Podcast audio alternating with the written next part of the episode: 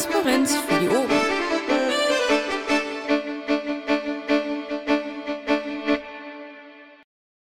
BGE diskutieren. Ich ähm, sag mal eben gerade, wie wir uns das vorgestellt haben, den Ablauf. Und dann können wir auch ähm, gleich starten, denke ich. Ähm, wir wollen es so machen, dass äh, zunächst der Gernot und der Jürgen, der Jörg und der Ernst jeweils ein paar Minuten etwas erzählen. Der Gernot ähm, wird seine PowerPoint-Präsentation einmal vorstellen, die er auch den Stammtischen zur Verfügung stellt. Der Jürgen, der möchte eine Gegenüberstellung ähm, Sozialstaat heute und Staat mit BGE einmal vorstellen. Der Jörg stellt die Ergebnisse von BGE-Modellversuchen vor und der Ernst wird sich dann noch damit auseinandersetzen, was bedeutet BGE für die Wirtschafts- und Steuerpolitik. Ähm, der Plan ist zum einen, dass wir hier gemeinsam diskutieren. Zum anderen ist aber der Hintergrund auch, dass wir für die Themenwoche BGE denjenigen, die sich vielleicht noch nicht so sehr mit dem Thema auseinandergesetzt haben, jetzt äh, hier im Mumble oder auch mit der Aufzeichnung so ein bisschen was an die Hand geben, was sie dann für Diskussionen benutzen können. Ich schlage vor, dass erst ähm, alle vier hier oben auf dem Podium ähm, ihren, ihre, ihre Sachen vorstellen. Ähm, also ich würde denken, der Gernot fängt vielleicht an und dann lassen wir nur Nachfragen zu, also Verständnisfragen. Und wenn alle vier ähm, ihren Vortrag gehalten haben, dann können wir in die Diskussion einsteigen, wenn ihr da so mit einverstanden seid. Ja, können wir so machen. Es gibt keinen Widerspruch. Der, ähm, der Schreibi nimmt auf, wenn ich das richtig sehe, ja. Und ich würde euch bitten, wenn ihr wenn ihr äh, eine Wortmeldung habt, kommt ihr bitte ans Saalmikro und dann versuche ich irgendwie das zu handeln, dass wir das hintereinander irgendwie beregelt bekommen. Gibt es sonst noch Fragen? Das ist offensichtlich nicht der Fall. Ja, dann ähm, würde ich doch sagen, ach so, was ist mit dem Protokoll? Haben wir irgendjemand, der ein Protokoll schreibt? Die Begeisterung steigt. Ähm, habt ihr vier irgendwas Schriftliches, was ihr zumindest dann für das, was ihr sagt, in ein Protokoll einfügen könntet? Also ich habe in das, äh, Verzeihung, ich habe in das Pad äh, das ihr oben bei, bei BGE, bei diesem Raum aufgemacht habt, äh, habe ich zwei Dateien verschoben. Das eine ist die, ja, so eine Excel-Kalkulationstabelle und das zweite war, ist der Vortrag praktisch den, den wir auch am Tag der politischen Arbeit äh, gehalten haben. Okay. Ja, ich könnte mein Manuskript zu, äh, zur Verfügung stellen. Kein Problem. Super. Ja, ich könnte bitte die offiziellen Beschlüsse der Piratenpartei Landesverband Saarland einpflegen. Ja, das ist doch was. Ich würde wenigstens ein paar Notizen reinstellen, weil das ist momentan, sag ich mal, ein Kurzabriss. Ähm, Gibt es auch einen Vortrag nochmal dazu, aber der würde deutlich länger dauern. Und von da ist es nur so ein paar zentrale Punkte, die ich jetzt heute auch ausgreife. Ja, aber ich denke, das sollte uns an, an der Stelle ja auch reichen. Super, vielen Dank. Ähm, ich glaube, der Gernot wollte gerne anfangen, wenn ich das richtig sehe. Ja, ich denke, es wäre eine gute Einleitung äh, zu dem heutigen Abend. Und äh, wenn keine Einwände sind, würde ich auch gleich loslegen, weil wir wollen ja auch ein bisschen die Zeit nutzen. Gerne. Gut, dann fange ich mal an. Äh, zunächst möchte ich mich für die heutige Mumble-Sitzung im Namen der, der Arbeitsgemeinschaft Bedingungsloses Grundeinkommen bedanken. Vor einigen Wochen habe ich einen Vortrag mit dem Titel Das BGE und die Piratenpartei innerhalb der Veranstaltungsreihe Thema des Monats des Landesverbandes Brandenburg gehalten. Ich bin doch der Frage nachgegangen, was bedeutet das BGE für uns Piraten? Ich habe dazu eine PowerPoint-Präsentation erstellt, die ihr gerne für eigene geplante BGE-Veranstaltungen verwenden dürft. Das Manuskript des erwähnten Beitrages könnt ihr ebenfalls wie die PowerPoint-Präsentation auf der AG BGE Wiki-Seite unter Veranstaltung herunterladen. Ich poste noch mal kurz den Link. Ich möchte aber heute diesen Vortrag nicht wiederholen. Zum einen würde er die 15 Minuten Redezeit überschreiten und zum anderen möchte ich meinen Beitrag auf die Aktualität der BGE-Themenwoche ausrichten. Ich glaube, das ist im Interesse aller. Darf ich zunächst etwas zu meiner Person sagen?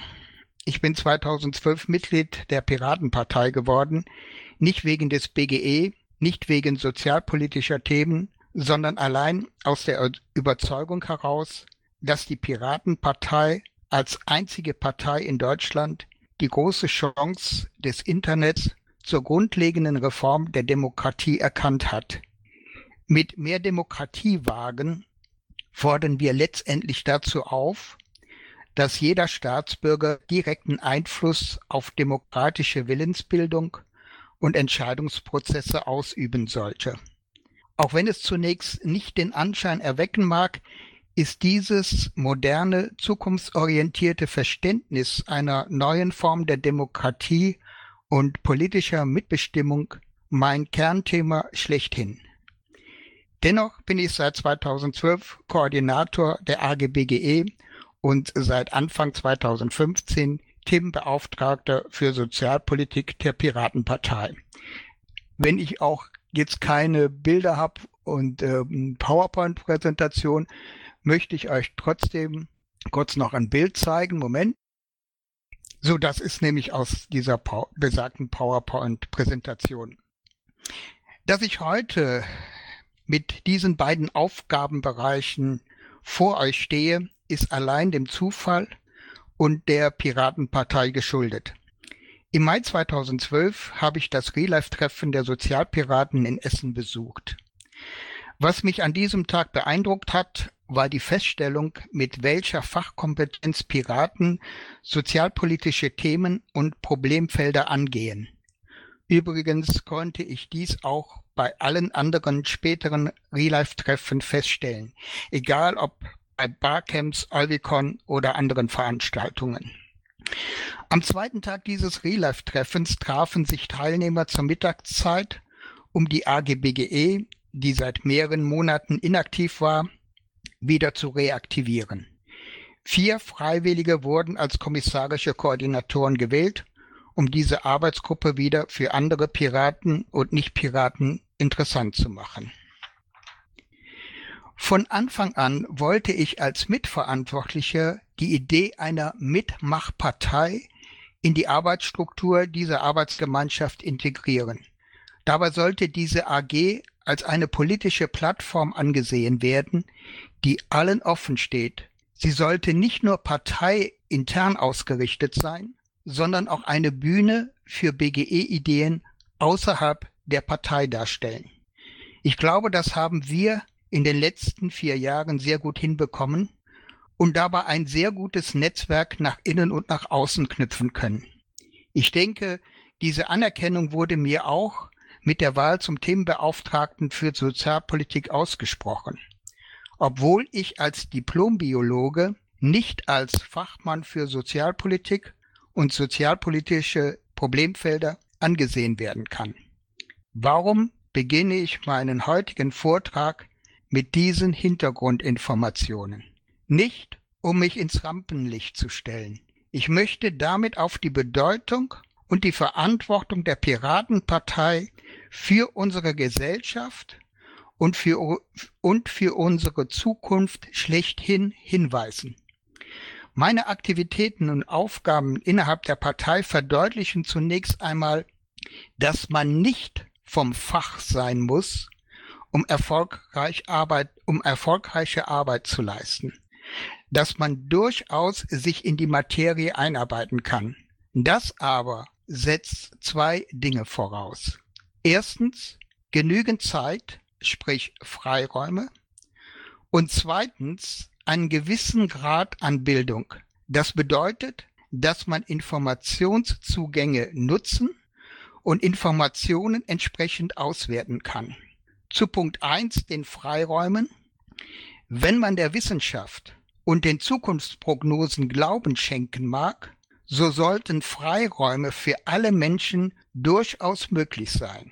Folgt man wissenschaftlichen Studien, so werden Maschinen künftig nicht nur Begleiter sein, die die Arbeit einfacher machen werden, sondern sie werden den Menschen bei vielen praktischen und intellektuellen Leistungen komplett ersetzen. Das aber bedeutet letztendlich die Schaffung von Freiräumen.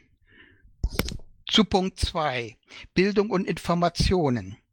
Die digitale Revolution ermöglicht den globalen Informationsaustausch von Nachrichten, Bildern, Berichten, Kommentaren und so weiter in Sekundenbruchteilen. Niemand kann heutzutage die Ausrede verwenden, er hätte von alledem nichts gewusst, wenn er in der Lage ist, die modernen Informationswege konsequent zu nutzen und wenn diese Informationswege für alle frei zugänglich sind. Gerade letzteres stellt ein Kernthema der Piratenpartei dar. Wir stehen erst am Anfang einer Informationsgesellschaft. Und unsere Aufgabe als Piratenpartei sollte darin bestehen, die Chancen dieser neuen Zeitepoche der Menschheit für alle Erdenbürger im positiven Sinne mitzugestalten. Ich verweise nur auf den ersten Satz unseres Grundsatzprogramms. Dort heißt es, im Zuge der digitalen Revolution aller Lebensbereiche sind trotz aller Lippenbekenntnisse die Würde und die Freiheit des Menschen in bisher ungeahnter Art und Weise gefährdet.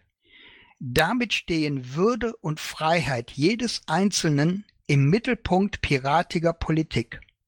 Um dieses politische Ziel zu verwirklichen, Würde und Freiheit zu sichern, sind nach meiner Überzeugung drei elementare Voraussetzungen zu erfüllen. Dies versuche ich mit meinem Drei-Säulen-Modell zu verdeutlichen. Auch hier möchte ich euch ein kurzes Bild einblenden. Säule 1 sind die Persönlichkeitsrechte wie Privatsphäre, Datenschutz, Selbstbestimmung, Meinungsfreiheit. Säule 2 schließt Bildung und angrenzende Bereiche ein wie Recht auf lebenslanges Lernen, Informationsfreiheit, freies, unzensiertes Internet und so weiter. Säule 3 trägt dem Umstand Rechnung, dass Säule 1 und 2 in unserem derzeitigen Wirtschaftssystem nur dann uneingeschränkt realisierbar sind, wenn jeder Bürger finanziell ausreichend abgesichert ist. Nur derjenige, der nicht um das tägliche Brot bangen und betteln muss, ist wirklich frei und unabhängig. Zur Verdeutlichung. Jeder Mensch, der um seine Existenz bangen muss, ist unfrei, in seinen Persönlichkeitsrechten stark eingeschränkt und der Manipulation durch andere Menschen sehr stark ausgesetzt. Wenn wir unsere Bedeutung und Verantwortung als Partei gerecht werden wollen, dann müssen wir uns darüber Gedanken machen, wie wir das Recht auf sichere Existenz und gesellschaftliche Teilhabe, Teilhabe verwirklichen wollen.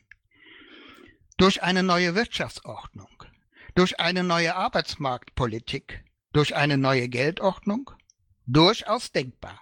Und Piraten beschäftigen sich mit Lösungswegen innerhalb der drei genannten Themenbereiche. Aber klare Lösungsansätze sind mir bislang nicht überzeugend vorgestellt worden. Das soll nicht heißen, dass das BGE als ein Allheilmittel angesehen werden darf und kann.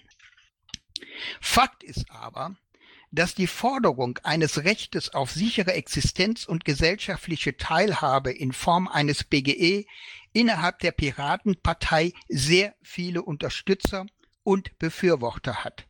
Allein die Tatsache, dass dieses Thema für die zweite Themenwoche vorgeschlagen und ausgewählt wurde, macht dies deutlich. Fakt ist auch, dass die Forderung nach einem Grundeinkommen schon seit den Landtagswahlen 2011 und 2012 in der öffentlichen Wahrnehmung sehr stark mit der Piratenpartei verbunden ist. Keine andere Partei hat sich dahingehend so klar positioniert wie die Piratenpartei. Und zur Ergänzung, die Diskussion um das Thema BGE hat in den letzten zwei Jahren innerhalb der AGBGE eine klare Weiterentwicklung, eine klare Weiterentwicklung vollzogen. Ich nehme regelmäßig an BGE-Veranstaltungen außerhalb der Piratenpartei teil. Dabei wird mir immer deutlicher bewusst, welche Schlüsselpositionen unsere Diskussionen zum Thema BGE gegenüber den BGE-Standpunkten von Initiativen und Organisationen mittlerweile eingenommen haben. Während wir uns weiterentwickeln, und beginnen das BGE von verschiedenen Blickwinkeln aus zu betrachten, zum Beispiel nicht allein von der sozialpolitischen Seite, sondern auch von der wirtschaftlichen und steuerpolitischen Seite her, sind die Lösungsansätze zum BGE außerhalb der Piraten schon klar festgezucht worden. Und genau das führt dazu, dass eine Vernetzung der unterschiedlichen BGE-Organisationen, was durchaus wünschenswert wäre, zurzeit nur schwer umsetzbar ist. Dazu möchte ich zur Verdeutlichung ein Beispiel nennen. In Zusammenarbeit mit dem Kreisverband Rheinhessen veranstaltete die AGBGE 2014 einen BGE-Thementag in Mainz. Eingeladen waren Referenten, die nicht der Piratenpartei angehörten. Vorgesehen war auch eine Referentin, ähm, eine Vertreterin der Organisation ATTAC. Sie zog aber kurzfristig ihre Teilnahme zurück mit der Begründung, dass sie nicht an einer BGE-Veranstaltung teilnehmen würde, wo ein konsumsteuerfinanziertes BGE-Modell vorgestellt würde. Dieses Beispiel verdeutlicht nur allzu gut, wie festgefahren die Fronten teilweise sind. Jeder versucht, sein eigenes Süppchen zu kochen, ohne über den Tellerrand schauen zu können und die Chance einer Vernetzung oder einer Allianzbildung oder einer Allianzbildung wahrzunehmen. Und gerade hier sehe ich eine große Chance der Piratenpartei. Denn nach wie vor sehe ich in der Piratenpartei mehr als eine Hinz- und Kunstpartei. Davon gibt es schon ausreichend.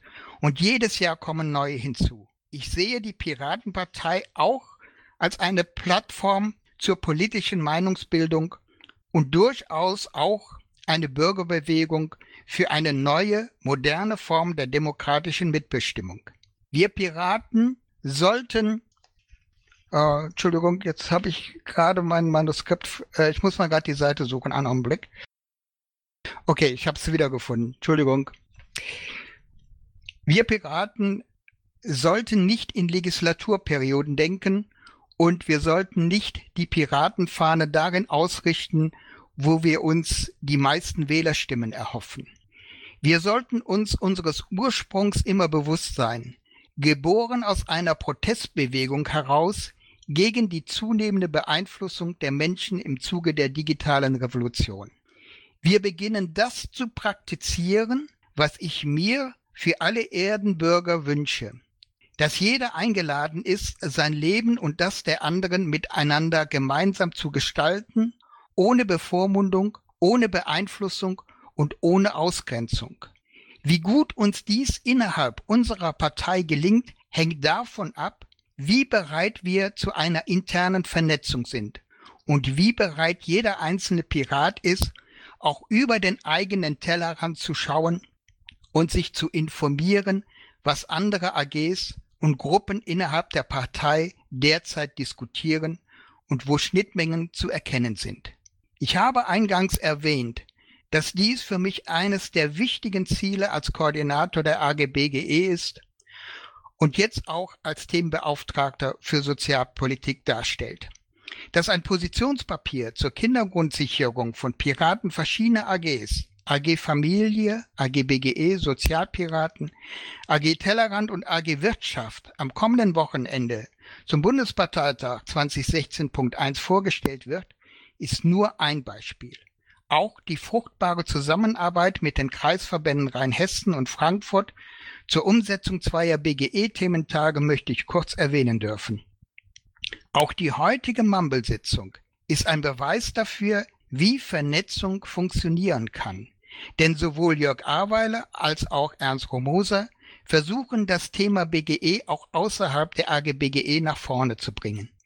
Dieser heutige Abend soll auch dazu dienen, diese Kontakte weiter auszubauen und zu festigen.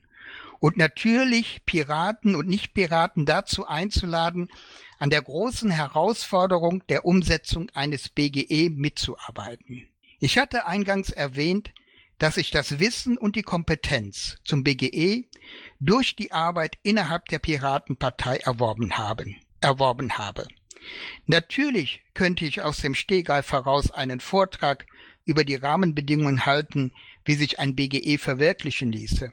Und natürlich könnte ich ebenso ein Finanzierungskonzept vorstellen. Letztes aber möchte ich gerne meinem Mitstreiter Jürgen alias Jack überlassen.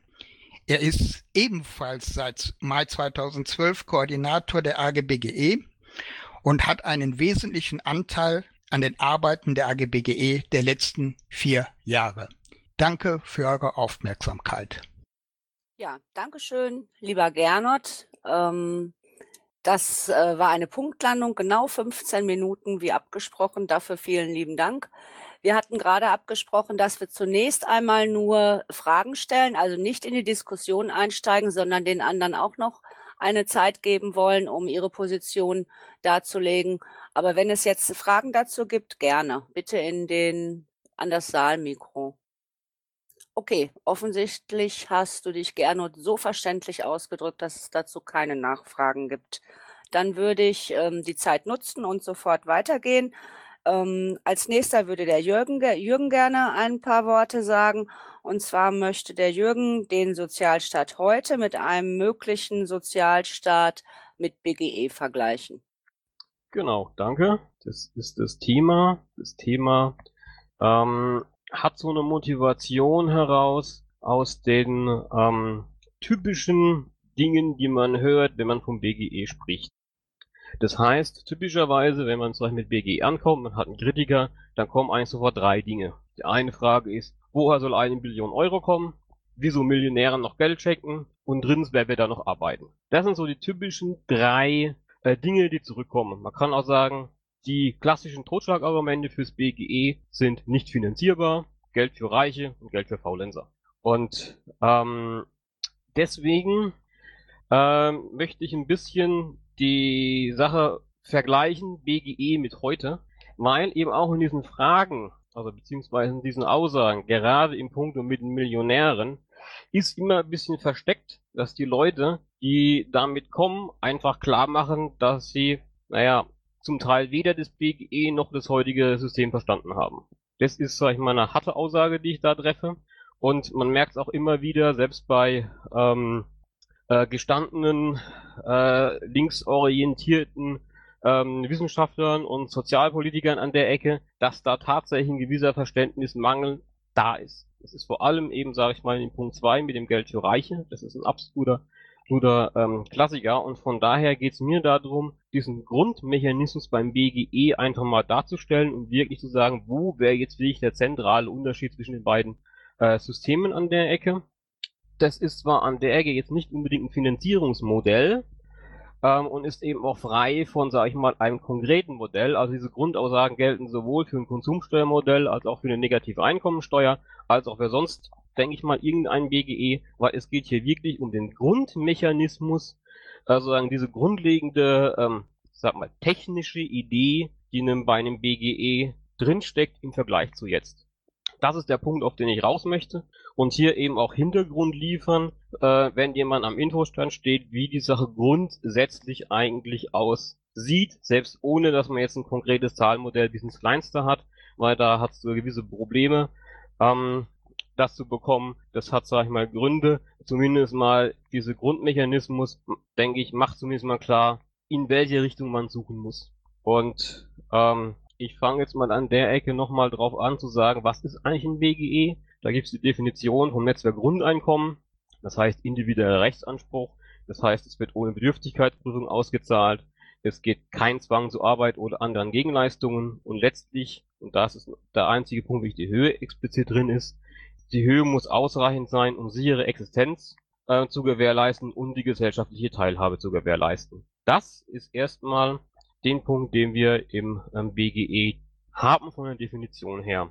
Jetzt ist natürlich immer der Punkt Finanzierung. Ich habe vorher angeschlossen, äh, angesprochen, die Sache mit der Billion. Und da kommt gerade dieser Punkt, in dieser Definition hier steht nichts. Ja, da steht nichts von einer Höhe. Die Höhe ist eben nur drin sichere Existenz, gesellschaftliche Teilhabe und das ist erstmal eine qualitative Aussage. Ist auch gut so, dass diese qualitative Aussage da ist. Ähm, nur qualitativ da ist. Einfach weil man natürlich sagen muss, ähm, wir haben Inflation, ändert sich für Jahr für Jahr. Ähm, andere Länder, andere ähm, Niveaus bezüglich Preise. Ähm, das heißt, einen allgemeinen Eurozahl oder Dollarzahl kann man da einfach nicht angeben. Es ist wesentlich geschickter, wenn man das Ganze grundsätzlich allgemein ähm, definiert und damit haben wir eine ganz klare Definition an der Ecke. Und das heißt, die ist an sich mal gesetzt. Typischerweise ist natürlich trotzdem die Frage, wie viel Euro sind es denn? Ähm, und da kommt typischerweise die Million dahin her, dass man ähm, viele, auch von der Piratenpartei gerne, etwa an der gesagt, naja gut, sinnvoll passen müsste es eigentlich so bei ungefähr 1000 Euro sein, 1000 Euro mal 80 Millionen mal 12 kommen auf ungefähr die Billion Euro. Jetzt sieht man danach, aha, Billion Euro, wie wollen wir sie denn finanzieren? Dann kommt typischerweise die Aussage, naja, wir ähm, streichen einfach die ganzen ähm, dann überflüssigen Dinge wie ALG 2 und Sozialgeld und so weiter. Und wenn man das mal zusammenrechnet, dann sieht man halt, ALG 2 sind nur 26 Milliarden, ziemlich weit weg von der Billion. Und auch wenn man die restlichen Dinge zusammenrechnet, bleibt man weit runter. Ist man vielleicht bei 100 Milliarden. Da ganz klar der Punkt, finanzierbar. Wie soll das finanzieren? Dann kommt die Idee, naja, wir nehmen ja noch, wir können ja auch noch allgemeine Sozial, ähm, das ganze Sozialbudget im Prinzip dafür verweisen. Da gibt es auch immer so Aussagen, die eben auch zum Beispiel von Herrn Schäuble mal getätigt wurden, dass wir äh, für den Sozialstaat eine, eine Billion ausgeben. Da hätten wir ja die Billion. Ist aber so das Problem, dass da drin, in diesen Dingen sind natürlich die gesetzlichen Renten drin, so 260 Milliarden, da ist die Krankenversicherung drin von 200 Milliarden und die kann man nicht, ähm, naja, also auch mit dem BGE brauchen wir eine Krankenversicherung. Das wird so eigentlich auch nicht klappen. Und von daher kann einem ganz schon jemand herkommen und sagen, na, Leute, das mit eurem BGE, das funktioniert nie. Ihr kriegt das Ding nie zusammen. Ganz offensichtlich. Und wenn man das Ganze so offensichtlich macht, dann muss man ganz klar sagen, hat der Mensch auch recht. Weil so kriegt man die Billion tatsächlich nicht zusammen. Das ist der, der Witz bei der ganzen Angelegenheit. Jetzt ist aber nur die Geschichte, warum reden wir denn trotzdem vom BGE? Sind wir auch so dämlich? Oder ähm, vergessen viele Leute nur was? Und effektiv, darauf möchte ich raus, viele Leute vergessen einfach was. Viele Leute vergessen einfach, sag ich mal, die Hälfte ähm, der ganzen Geschichte im BGE und das sollte man nicht tun, sondern muss den Mechanismus in Gänze im Prinzip immer nehmen und dazu müssen wir mal einen Schritt zurück machen, lassen wir mal erst das BGE beiseite und sehen uns mal unseren Sozialstaat heute an. Das ist so die erste Frage nämlich, warum haben wir das überhaupt? Warum machen wir das überhaupt? Und da haben wir so eine Situation, wir haben in Deutschland ähm, ein gewisses Ziel und da sind zwei Dinge wichtig, nämlich der eine Punkt ist im Grundgesetz, da gibt es diesen hübschen Artikel 20, der besagt, die Bundesrepublik Deutschland ist ein demokratischer und sozialer Bundesstaat. Sogenanntes Sozialstaatsgebot. Das ist so die Basis. Da hat man sich schon vor Jahrzehnten gefragt, so, schön, wir sind sozial, was heißt es? Und dann gab es eben so eine Auslegung durch die Gerichte, also eben auch Bundesfassungsgericht, Sozialgerichte. Die haben dann das Artikel 20 genommen und haben nochmal den Artikel 1 dazu genommen. Die Würde des Menschen ist unantastbar und haben daraus ein Ziel abgeleitet. Ein Ziel, das für unseren Staat gelten soll. Nämlich das soziokulturelle Existenzminimum. Das soll für jeden gelten. Das ist natürlich wieder so ein schöner Begriff, schöne ausländische Worte an der Ecke. Fremdworte sind toll. Soziokulturelles Existenzminimum, was heißt das auf gut Deutsch? Naja, Existenzminimum heißt effektiv, die Existenz an sich sollte gesichert sein für jeden. Und soziokulturell bedeutet gesellschaftliche Teilhabe. Und wen das jetzt zufälligerweise an die Höhe-Definition vom ähm, Netzwerk Grundeinkommen zum BGE erinnert, er hat im Prinzip komplett recht, weil eigentlich ist es zweimal dasselbe. Es ist ein erster ganz interessanter Punkt. Das heißt, von der Höhe an der Ecke, die angedacht wäre, sind wir eigentlich bei dem, was offiziell für die allgemeine Sicherung in unserem Staat gelten soll, ohne BGE und dem, was mit BGE wollen, eigentlich auf dem gleichen Level. Das ist die erste interessante äh, Feststellung. Der nächste Punkt ist aber, wie soll das Ziel erreicht werden? Und da haben wir im Momentan zwei Dinge. Ähm, Im bestehenden System ist es einerseits eben so, und das ist ein Punkt, das ist ganz klar der, der Unterschied zum BGE, dass das sogenannte Subsidiaritätsprinzip gilt. Das heißt, das ähm, BGE gibt es nur dann, wenn man ähm, bedürftig ist. Ja? Andererseits, BGE würde man immer bekommen, heute die Leistungen nur bei Bedürftigkeit. Das ist tatsächlich ein zentraler Unterschied. Jetzt ist der Punkt, wie macht man's? Und wir haben eben eine Säule, das ist das, was ich schon angesprochen habe, eben Sozialhilfe, Kindergeld, Grundsicherung. Das ist genau das, an das man normalerweise immer denkt, wenn man um Sozialstaat, um Sozialleistungen geht, weil das die Transferleistungen sind. Und zwar insbesondere Transferleistungen zu Erreichen der Grundsicherung. Das ist genau der Punkt. Das ist aber tatsächlich nur die Hälfte.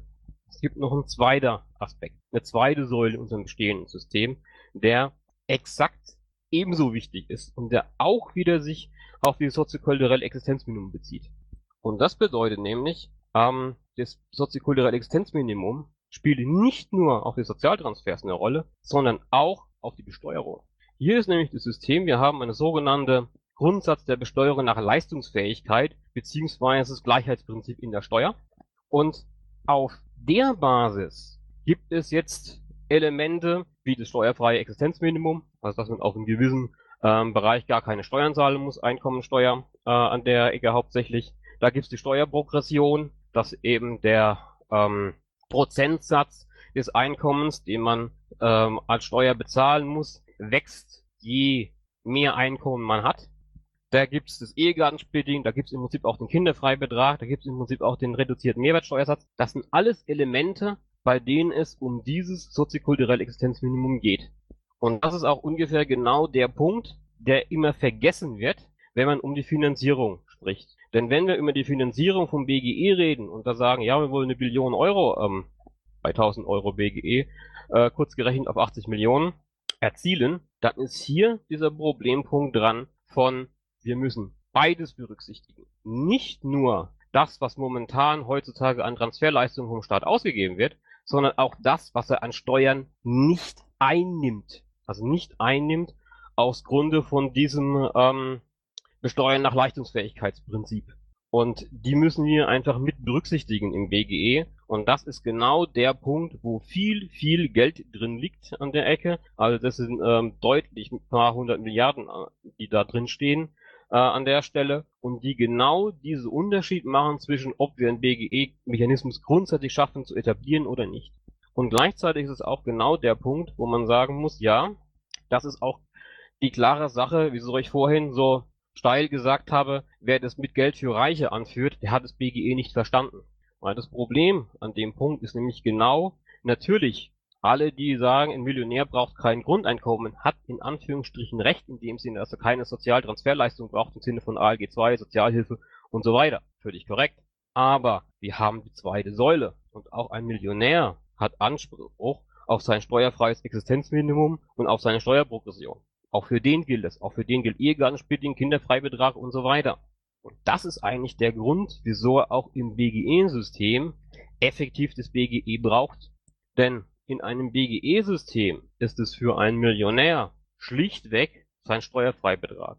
Aber einer, der aus letztendlich technischen Vereinfachungsgründen eben nicht äh, irgendwo verrechnet wird und auch nicht, nicht eingezogen wird an der Ecke, sondern der tatsächlich vorab ausbezahlt wird. Das ist eigentlich der, die steuertechnische Sicht von dem BGE, ist es eine Vorabsteuererstattung. Das ist das, was es aus steuerlichem Blickpunkt ist. Und im Endeffekt, man hat Einkommen, man zahlt Steuern, manche werden mehr Steuern zahlen, als sie BGE bekommen haben, andere werden weniger Steuern zahlen, als sie BGE bekommen haben. Die einen sind damit Nettozahler, die anderen sind Nettoempfänger. Das System macht den Sozialausgleich in sich und wir haben auch keine zwei Säulen mehr, sondern wir haben nur noch eine einzige Säule, die diese beiden Systeme vereinigt. Der Vorteil bei der ganzen Geschichte ist, dass wir uns einfach einen Haufen an Bürokratie sparen, weil eine Menge Sachen von Thema ähm, ähm, komplexes Steuerrecht entfällt einfach damit, weil man diese ganzen Ausgleich-Anrechnungsgeschichten effektiv nicht mehr oder zumindest nicht mehr in dem Umfang braucht. Das Ganze ist kom komplett weg. Äh, man kann ein viel einfacher Steuerskonzept nehmen, deswegen auch diese Ansätze mit Konsumsteuer nach Götz-Werner oder ähm, Negative Income Flat Tax, also wirklich eine Flat Tax ähm, von Milton Friedman, wobei man ganz klar sagen muss, beide Ansätze, sowohl allein die Konsumsteuer als auch die Flat Tax wären ohne einen BGE-Mechanismus grundsätzlich verfassungswidrig, weil sie nämlich genau gegen die zweite Säule verstoßen.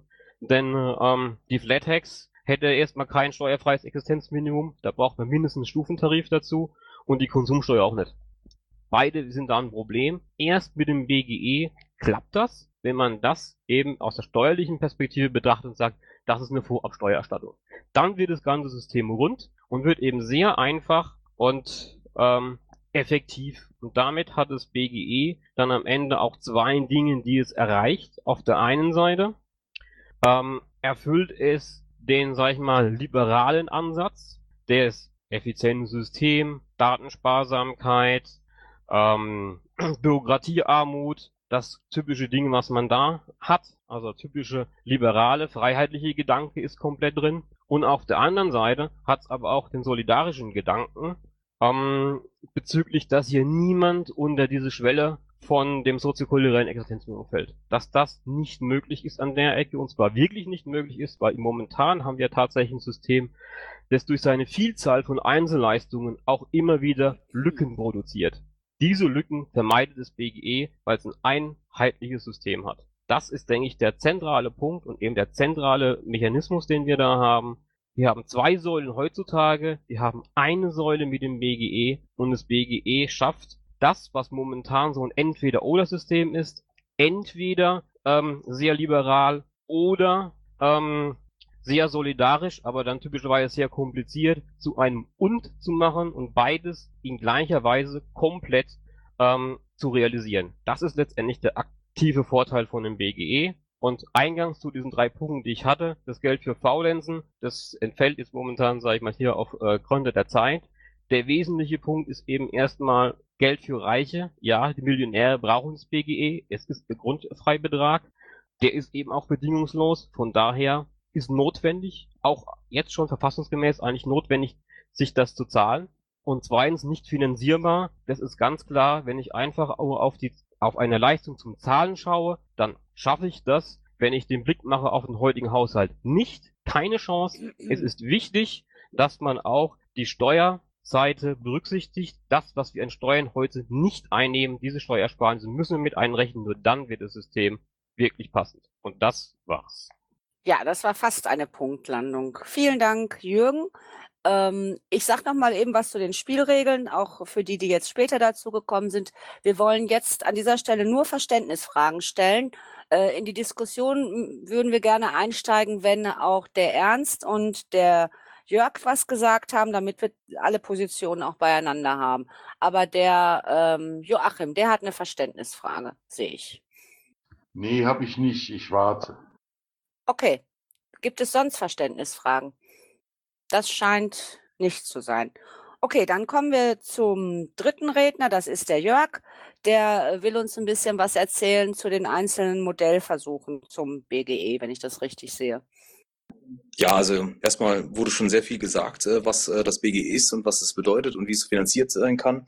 Und äh, wir haben uns die überlegt, wie, also wir im Saarland werden das auch als Hauptthema forcieren und weiterbringen, das Thema, weil wir das wichtig erachten, dass wir die Sozialsysteme umbauen und weil wir auch sehen aus den Ratstätigkeiten, wo wir Einfluss haben und Informationen bekommen, dass diese Vermittlungstätigkeiten und die Existenz dieses Jobcenters einfach nur eine Kostenfalle ist, aber keine effiziente Hilfe für die Betroffenen ist. Ähm, daraus äh, haben wir dann äh, einen Leitantrag erstmal zum klaren Bekenntnis zum BGE geschaffen. Den äh, habe ich auch ähm, nachher verlinkt. Und ähm, das Zweite ist, dass wir uns entschieden haben, ähm, dass wir uns dort, wo wir Einfluss nehmen können, das ist leider im Moment noch ein bisschen, ein bisschen gering, aber dort, wo wir es können und äh, wollen wir uns aussprechen für Testregionen. Äh, Ansatzpunkt war dort, äh, dass wir sagen, die Optionskommunen, die von Kreisen oder, oder Kommunen äh, selbst getragen werden, haben, dort hätte man die Möglichkeit, äh, die Gelder und Transferleistungen, die eh schon fließen, umzuwidmen und äh, so äh, damit in diesem Bereich erste Testgebiete auszuweisen. Der Vorteil ist, den wir uns da versprechen, dass wir von der Theorie in die Praxis kommen und sagen, wir haben hier ein kleines, ähm, überschaubares Gebiet. Dort werden wir die Sachen umwidmen, wir werden das Jobcenter umbauen, die Gelder transferieren und dementsprechend auch das, was also an Leistungen, was jetzt ausgekehrt wird, als Schlüssel-BGE-Betrag äh, einsetzen und dann schauen, wie es in den nächsten Jahren, wie sich das äh, System entwickelt, wie äh, die Leute sich verhalten werden, wie die Veränderungen auf dem Arbeitsmarkt äh, sind und ähm, welche Erfahrungen wir aus dieser ganzen Sache rausziehen können und Schlüsse kommen. Es ist einfach eine, eine Idee und eine, eine Konkretisierung äh, des, des, abstrakten Wunsches. Wir wollen zum BGE hin zu sagen, wo setzen wir an? Da haben wir gesagt, okay, wir sehen da die Möglichkeit bei den Optionskommunen, da hat man die Möglichkeit, äh, die Umwidmung der Gelder und Transferleistungen ähm, zu beschließen in den entsprechenden Gremien und äh, versuchen jetzt ähm, durch ein permanentes äh, Nachhaken und dahinterbleiben sowie äh, mit Presseberichten und auch Anfragen ähm, äh, ein Bewusstsein zu schaffen, dass wir äh, eine BGE-Zone im Grunde brauchen. Das sind so die Intentionen. Also ich halt, kann mich da jetzt kürzer fassen, wie gesagt, weil äh, schon sehr viel zu diesem ganzen Bereich gesagt ist. Wir sagen, wir müssen ansetzen, wir müssen von der Theorie in die Praxis kommen und ähm, wir meinen, das kann man am besten dort machen, wo Optionskommunen existieren. Und ähm, da müssen wir den Hebel ansetzen. Okay, das war ja kurz. Ja, schön. Gibt es ähm, dazu irgendwelche Verständnisfragen? Auch das ist nicht der Fall. Dann haben wir jetzt noch den Ernst, der etwas, äh, da, sorry? Passt. Passt, ne? Also Ernst, du wolltest ein bisschen was dazu erzählen. Was bedeutet das BGE für unsere Wirtschafts- und Steuerpolitik? Also erstmal danke, dass ich sprechen darf. Ich bin kein großer Redner, aber äh, mir geht es im Endeffekt äh, um ja, diese Freibeträge oder den Umbau äh, des Sozial- und äh, Steuersystems, also das Abgabensystem und der Einkommensteuer. Äh, und dafür habe ich mich hingesetzt und einfach mal so, äh, ja, eine Modell, äh, so ein Modell aufgestellt, was, äh, was passiert, wenn wir verschied an verschiedenen Steuersätzen schrauben und diese Freibeträge umwidmen. Also vorher schon mal angesprochen worden, der Grundfreibetrag ist im Endeffekt das, äh, ja, das Anrecht des, äh, des Bürgers auf, die, auf das Existenzminimum. Nur ist der Grundfreibetrag im Steuerrecht ja anders gewichtet. Das heißt, jemand, der gerade über seinen Grundfreibetrag rauskommt, hat einen, einen geldwerten Vorteil an nicht bezahlter Steuer von 150 Euro und jemand, der äh, 10.000 Euro verdient oder 15.000 Euro verdient im Monat, der hat einen geldwerten Vorteil von 450 Euro aus dem monatlichen äh, Steuerfreibetrag. Und so verhalten sich alle Freibeträge innerhalb der Ein Einkommensteuergesetzgebung. Und das geht, gilt es meiner Meinung nach aufzulösen, diese Freibeträge oder, ja, äh, aus, dem, äh, aus der Steuergesetzgebung rausnehmen und äh, in ein BG umwidmen. Und damit das verträglich wäre, äh, wäre es sinnvoll, wenn man das in Stufen macht. Das heißt, der Steuerfreibetrag schwindet in bestimmten Stufen und äh, das BGB, äh, BGE steigt. Ja. Und das eben für alle äh, ja, Einkommensschichten und auch Gesellschaftsschichten. Äh, Im selben Atemzug ist es so, dass für, äh, für den Arbeitgeber im Endeffekt die Arbeitskosten äh, so hoch gehalten sind, weil die Sozialabgaben mit in den Arbeitskosten enthalten sind. Wir haben also Gesamtausgabensystem äh, im oder das Gesamtabgabensystem äh, im, auf die Arbeit gelastet von 62 Prozent und im Konsum haben wir äh, eine Last von knapp 16 Prozent. Und hier müssten wir im Hinblick auf die Veränderung der Produktionsbedingungen die, äh, die Sozialabgaben in den Konsum verlegen. Und das eben auch in Schritten vollziehen, dass man sagt, man macht die Sozialabgaben aus den äh, Löhnen raus, entlastet damit auf der einen Seite die Arbeitgeber, und auf der anderen Seite die Arbeitnehmer, das heißt, es kommt mehr Netto vom Brutto äh, und äh, im Konsum steigt äh, dadurch dann praktisch die Konsumabgabe oder sprich der, die Umsatzsteuer, nicht direkt Umsatzsteuer, weil es müsste als Abgabe gehandhabt werden, damit, damit es auch für den Export wirksam ist. Also 40 Prozent unserer Produktion geht in den Export und da hängen natürlich Arbeiten, Arbeiter oder Arbeitnehmer und äh, Sozialabgaben dran, die äh, wir nicht ja, verlieren können innerhalb der Finanzierung.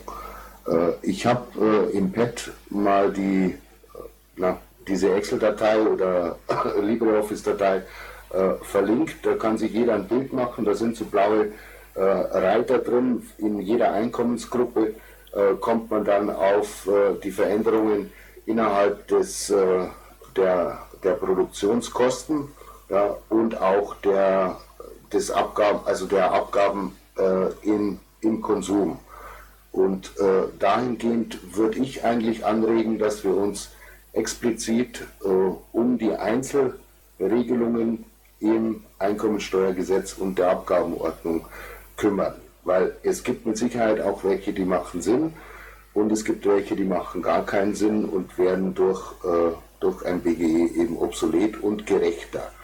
Äh, das Ganze ausgearbeitet ist im Endeffekt das, weil das Gerechtigkeitsprinzip durch die Einkommensteuergesetzgebung eben konterkariert wird. Und für die Wirtschaft wäre es ein großes Plus, ja, wenn die Arbeitskosten gesenkt werden. Das heißt, es entstehen mehr äh, Investitionen in neue Arbeitsplätze. Das heißt, Arbeit könnte auch wieder oder steht wieder im, äh, ja, im positiven Wettkampf zur, zur Kapitalbindung. Das war's? Ja, im Großen und Ganzen. Ja, ist ja okay. Ganz äh, vielen lieben Dank euch vier. Ich glaube, wir haben jetzt erstmal einen ganz guten Einblick bekommen. Und äh, ich bedanke mich nie, nicht nur bei euch Vieren, sondern auch bei allen Zuhörern. Ich finde das total toll, weil wir haben ja überlegt, ob das überhaupt Sinn macht, diese Mammel-Konferenz. Aber ich habe jetzt irgendwie knapp 50 Leute äh, gezählt und ich finde das super, dass ihr hier seid und wir jetzt anfangen können, zu diskutieren. Ich würde euch bitten, euch bei euren Statements oder Fragen äh, kurz und knapp zu fassen, damit alle, die was sagen möchten, auch die Chance dazu haben. Ich glaube, zuallererst war der Joachim da, ne? Der hatte sich vorhin doch schon gemeldet. Sehe ich das richtig? Das wollte ich fragen, wo der hin ist. Der ist weg. Okay. Dann ähm, würde ich sagen, ist der André dran. Ja, ich das mal. Ich wollte mal fragen, ob ihr schon mal Gedanken gemacht habt ähm, bezüglich der Tatsache, dass dann die Inflationsrate stark ansteigen wird. Jeder weiß doch, dass ähm, ich zum Beispiel 1000 Euro mehr bekomme. Wer möchte darauf antworten von euch? Es ist, dafür? Klar. Ja, also es ist in der Tat so, wenn äh, höhere Geldmenge im Umlauf ist, dass dann eine Inflationsgefahr besteht. Äh, auf der anderen Seite sind wir heute ja mit einer Überproduktion äh, ja, da und Geld ist im Überfluss vorhanden. Nur es ist in falschen Kanälen. Das heißt, das ist gebunden im Endeffekt an der Börse und wird dort äh, ja, gewinnbringend verschifft, sage ich mal. Und so würde es praktisch direkt in den Wirtschaftskreislauf eingehen. Jein. Also eine latente Gefahr der Inflation besteht immer und eine positive Inflation bis zu 3% äh, ist sogar angestrebt. Ja. Ich würde da gerne auch noch was dazu sagen. Da muss man zwei Punkte beachten. Der erste Punkt, das ist das, was ich auch mit meinem Mechanismus einfach rein möchte, ist, weil wir nur weil wir 1000 Euro BG auszahlen, heißt es nicht, dass die, dass das Volumen insgesamt steigt, sondern wie gesagt, es ist immer ein Punkt von, die Steuer eher ähm, Freibeträge, die Progressionsgeschichte fallen weg. Tatsächlich ist da zum Beispiel für, ein, für einen Millionär, wenn ich ihn auch wieder rausziehen darf, ist es im Endeffekt ein schlechtes Geschäft sogar. Also der hat im Endeffekt, der wird in einem nicht 50 System, wenn wir das mal so, so beispielsweise nehmen würden, der würde deutlich mehr Steuern zahlen als heute. Das heißt, für den wird sich sogar eigentlich das Einkommen reduzieren. Tatsächlich haben wir aber auch, und das ist der Punkt, das BG hat einen Umverteilungseffekt, den hat es tatsächlich, und zwar effektiv von reich zu arm und von äh, alleinstehend zu Familien. Da ist so eine Umverteilungsschiene und gerade der, der niedere Einkommensbereich würde definitiv deutlich mehr haben wie jetzt. Allerdings ist es auch da ein Bereich äh, von Leuten, die natürlich momentan tatsächlich ihr Geld so ziemlich 100% ausgeben und ähm, da ist eher zu erwarten, dass wir damit eher eine Wirtschaftssteigerung äh, produzieren. Das ist meine Erwartung an, an der Stelle äh, und keine Inflation in dem Sinne. Bis auf, sage ich mal, das Normal. Die haben ja sowieso Inflation, sei eben, was Ernst auch schon angesprochen hat, ist eine normale Geschichte.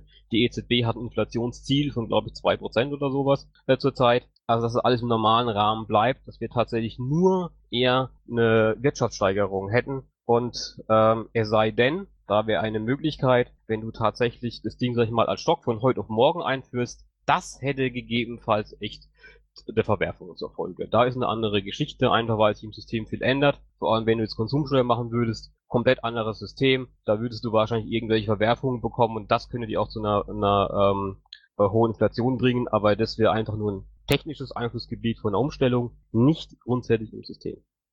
Ist die Frage damit beantwortet? Ja, nein, nicht ganz, aber ich glaube, Piratus hat das gleiche Thema. Okay, als nächsten habe ich dann den Joachim hier. Ja, vielen Dank, Moni. Äh, ich muss mich auch noch bei allen Anwesenden entschuldigen, weil wir hatten noch eine längere Anhörung im Landtag zum Lehrerausbildungsgesetz. Von daher bin ich etwas später dazu gestoßen. Ähm, ich möchte auch kein Wasser in Wein streuen und gleich von vornherein feststellen, äh, das BGE ist eine Riesenidee und wahrscheinlich die Lösung für die Zukunft. Aber wenn man mal anfängt zu rechnen, ich habe unter meinen Freunden ein paar keynesianische Ökonomen, die schlagen die Hände beim Kopf zusammen die denken natürlich immer noch so, dass die Finanzierung der Sozialsysteme ausschließlich an den Faktor Arbeit gekoppelt ist. Äh, da kommt mir was zugute, dass vor einigen Jahren der Christian Felber was zitiert hat, das ist so einer der BGE-Menschen. Äh, das Institut für höhere Studien der Universität Wien hat mal durchgerechnet, was es bringen würde, wenn man europaweit eine Finanztransaktionssteuer von 0,1 Prozent, also nicht die 0,01 Prozent von Frau Merkel, sondern 1 Cent auf 100 Euro äh, einführen würde. Das wären pro Jahr in europaweit bei allen Mitgliedstaaten etwa, das ist jetzt rein fiktiv, 272 Milliarden Euro.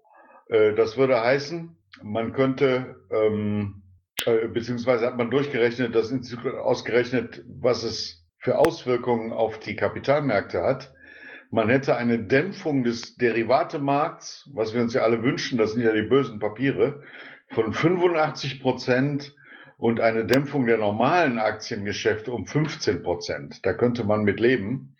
Es würde pro Jahr 272 Milliarden Euro in europäische Steuerkassen spülen. Europa hat 510 Millionen Einwohner, etwas weniger, aber ich habe mal auf 510 hochgerechnet.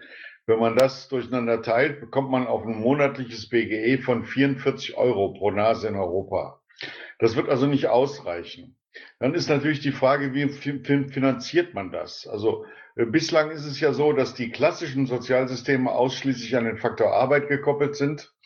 Äh, davon werden wir mit Sicherheit wegkommen müssen. Das heißt, wir müssen reden über Vermögenssteuer, wir müssen reden über eine Erbschaftssteuer, wir müssen reden über äh, äh, möglicherweise eine Maschinensteuer, eine, Abga eine Produktivitätsabgabe auf die Produktivität, die steigt, weil immer mehr Güter mit immer weniger menschlicher Arbeitskraft und immer mehr maschineller Arbeitskraft produziert werden. Das sind alles Dinge, die würden Unternehmer so normalerweise nicht freuen, wenn sie reicher werden wollen. Auf der anderen Seite äh, äh macht es ja auch unglücklich, wenn man alleine reich wird und der Rest ärmer wird. Äh, äh, dieser sogenannte Robin Hood-Faktor. Also äh, da müsste man auch mal drüber diskutieren. Im Prinzip müsste, um ein BGE zu finanzieren, eine Mischkalkulation aus verschiedenen Steuerarten her. Und eine Steuerart sollte meiner Meinung nach überhaupt nicht berücksichtigt werden, nämlich die Umsatzsteuer, weil es trifft nur die kleinen Leute. Und dieses Modell von Herrn Götz Werner, der ein umsatzsteuerfinanziertes BGE haben will, äh, äh, ein Händler kann sich nur sowas einfallen lassen, aber das ist eigentlich für die Tonne. Ähm, die Frage wäre tatsächlich, wenn man nur europaweit denkt, wie man das finanziert. Und ich bin der Ansicht, dass die Piraten gut daran tun würden, wenn sie das BGE nicht einfach nur so fordern würden, weil es wird immer eine sozialpolitische Fata Morgana bleiben, sondern sich auch überlegen sollten, wie man von einem Modell A zu einem Modell B kommt. Und die große Gefahr, das sehen wir jetzt gerade an dem finnischen Modell und dem Schweizer Modell besteht ja darin, das finnische Modell ist klassisch neoliberal. Das wird ein BGE auszahlen, was äh, eben nicht zur Existenzsicherung reicht, ähm, was die Leute dazu motivieren soll, für weniger, äh, weniger äh, äh, Lohn arbeiten zu gehen. Und das Schweizer Modell geht schon in eine andere Richtung. Die sprechen da immerhin von 2500 äh, Frankli. Äh, äh, das ist schon ein bisschen viel. Ähm, also quasi so eine soziale Grundfinanzierung. Man müsste investieren in eine sogenannte Transformationsforschung. Das ist auch das, was die Wirtschaftskorrespondentin der Taz fordert, die Ulrike Herrmann, die also dieses fantastische Buch geschrieben hat. Man müsste, müsste wirklich hingehen und äh, äh, gucken, äh, nicht nur ein Modell haben, wie das, was wir jetzt haben, was scheiße ist, das wissen wir alle, und das, was wir haben wollen, sondern man muss sich wirklich überlegen, wie man von A nach B kommt. Und ich glaube, an der Stelle haben wir Piraten auch noch viel zu lernen. Nicht nur wir, die anderen noch mehr, das ist ganz klar. Äh, ich glaube nicht, dass wir äh, das so ohne weiteres hinkriegen. Und von diesen Modellversuchen, BGE mal in der Kommune auszuprobieren, halte ich gar nichts. Was ist dann mit Migration? Dann musst du die Leute weghalten. Wenn jemand in die Kommune zieht, kriegt er das BGE auch und wie auch immer. Das wird alles nicht funktionieren. Der entscheidende Punkt wird sein, meiner Auffassung nach, äh, wie wir tatsächlich diesen, diesen, diesen Übergang in die Informations- und Wissensgesellschaft hinkriegen, äh, mit Hilfe eines ähm, einer wirtschaftlichen wissenschaftlichen Betrachtung, die auf der einen Seite den Leuten mehr Kaufkraft spendiert, das macht ja das BGE, und auf der anderen Seite vielleicht auch mal sowas ins Kalkül zieht, was ich Innovationsrendite nenne. Mhm. Denn wenn, ich bin gleich fertig, ein Satz noch. Wenn, ähm, wenn, wenn, wenn von 100 Leuten, die jetzt nicht mehr arbeiten gehen, 10 Prozent, also 10 Leute, neue Ideen entwickeln, die volkswirtschaftlich und äh, auch betriebswirtschaftlich verwertbar sind, äh, wird das wieder zu einem erhöhten Steueraufkommen führen. Also das wäre so meine Hoffnung. Aber dazu gibt es leider keine Abschätzung. Meine Frage an euch, ähm, wie steht ihr zu diesem Gedanken Transformationsforschung? Weil bislang ist das für mich alles, tut mir leid, ich muss das so sagen, eine Fata Morgana. Okay, danke schön, Joachim. Also ich habe auch jetzt nochmal das Stichwort Maschinensteuer mitgenommen. Ähm, möchtet ihr dazu was sagen? Ja, also erstmal, ich der, dachte, der Jörg würde schon erstmal auf die, auf den Kritikpunkt eingehen, äh, was ist mit den Modellversuchen. Natürlich wird man einen Modellversuch auf der Kommune, aber das könnte der Jörg natürlich besser erklären, äh, so ähm, äh, beschreiben, dass man äh, ein Fixdatum nimmt. Das heißt, man kann natürlich versuchen, solche Zuwanderung zu vermeiden. Äh, das ist eine Sache. Die zweite Sache, die, ähm, die man hier in den Raum stellen muss, ist doch, ähm, wenn wir ein BGE wollen, denke ich, hätten wir schon die Möglichkeit, es auch umzusetzen. Ich meine, es wird nach meiner Einschätzung wird äh, wahrscheinlich die, äh, ja, die Abstimmung in der Schweiz wahrscheinlich nicht positiv ausfallen. Das kann ich zwar nicht abschätzen, aber so, ich habe das Gefühl. Aber nehmen wir doch mal an, es würde wirklich positiv beschieden. Dann wäre die Regierung in der Schweiz äh, beauftragt, ein BGE umzusetzen. Und ich kann mir gut vorstellen, dass die Schweizer das auch hinbekämen. Also die Frage, die wir stellen müssen, äh, ist doch nicht, wollen wir jetzt äh, eine große Forschungsarbeit leisten, um mal zu gucken, was macht das BGE, sondern die Frage ist eigentlich, äh, wollen wir das BGE? Und ich muss wirklich äh, hier in den Raum stellen, wie viel Zeit haben wir eigentlich noch? Wie lange wollen wir dieses System, was wir momentan haben, aufrechterhalten? Also ich sehe momentan den, den Zug in eine Richtung fahren, wo ich äh, sehr viele Ängste spüre. Und äh, die Schere zwischen Arm und Reich äh, schnellt immer weiter auseinander. Und ich glaube nicht, dass wir noch sehr viel Zeit haben, uns da Gedanken zu machen, wie wir ein BGE einführen wollen. Ja, also ich gehe da gerade auch mit, mit rein, weil ich ja auch äh, äh, angesprochen war. Also ich äh, stimme vielen Punkten zu. Ja, wir brauchen Studien, wie wir das äh, transferieren und umsetzen in die Tat. Das ist völlig klar. Ähm, was den Zuzug betrifft, da sehe ich das genauso wie Gernot.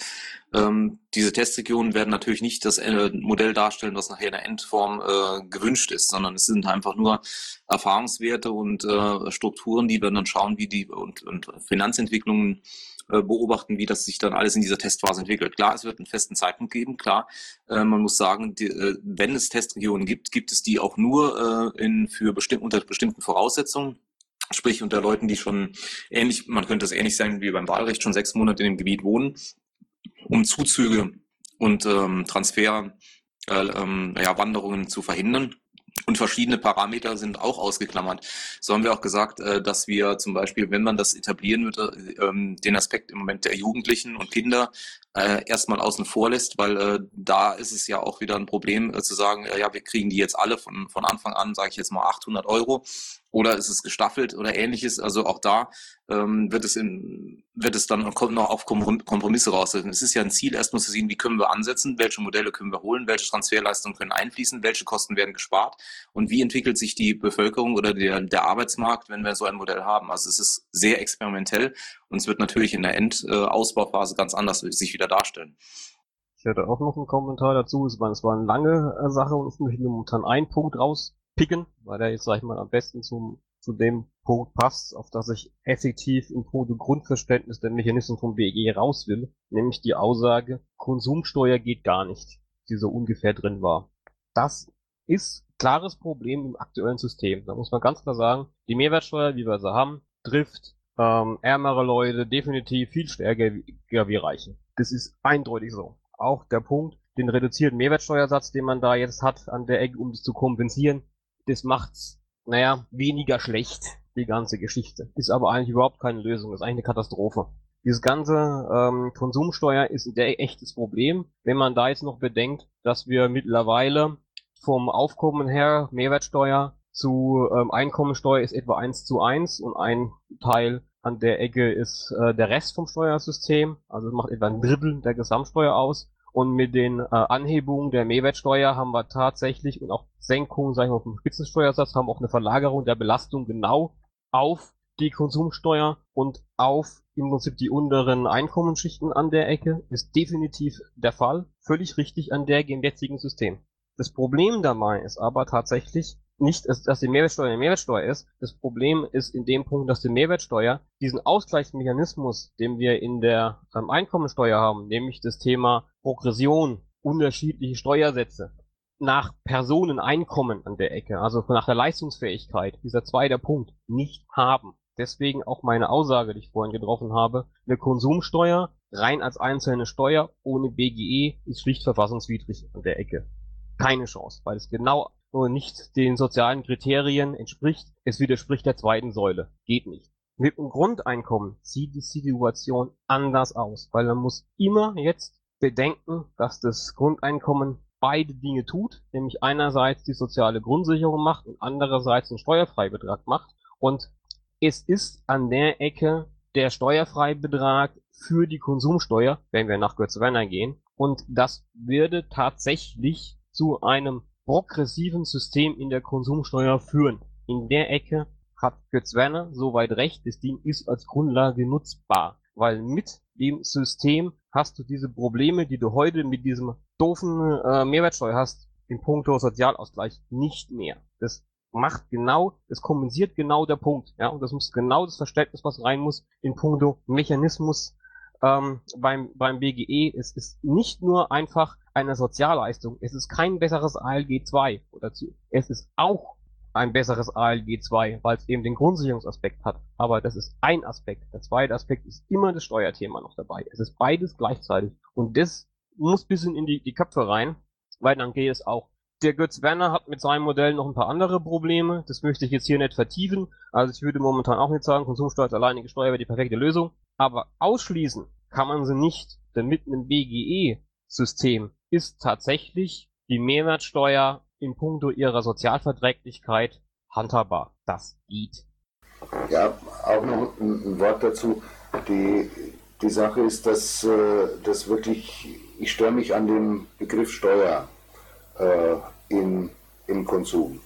Also wenn wir eine Konsumbesteuerung haben, oder sprich die, die Mehrwertsteuer, die heutige Mehrwertsteuer oder dann äh, so eine Konsumabgabe als äh, ja, so Art Sozialabgabe in den Konsum einbauen, ist es so, dass wir den Faktor Arbeit und den Faktor Maschine gleichwertig behandeln im Verkauf.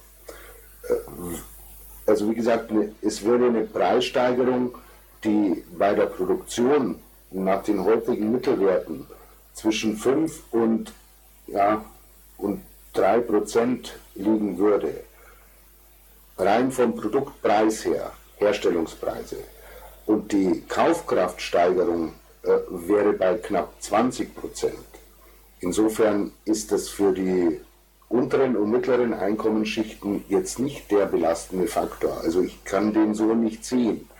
Was mir wichtig wäre, wäre die Individualbesteuerung aufrechterhalten, aber eben dieses Ehegattensplitting raus und die Freibeträge raus und damit natürlich auch eine größere Bandbreite haben.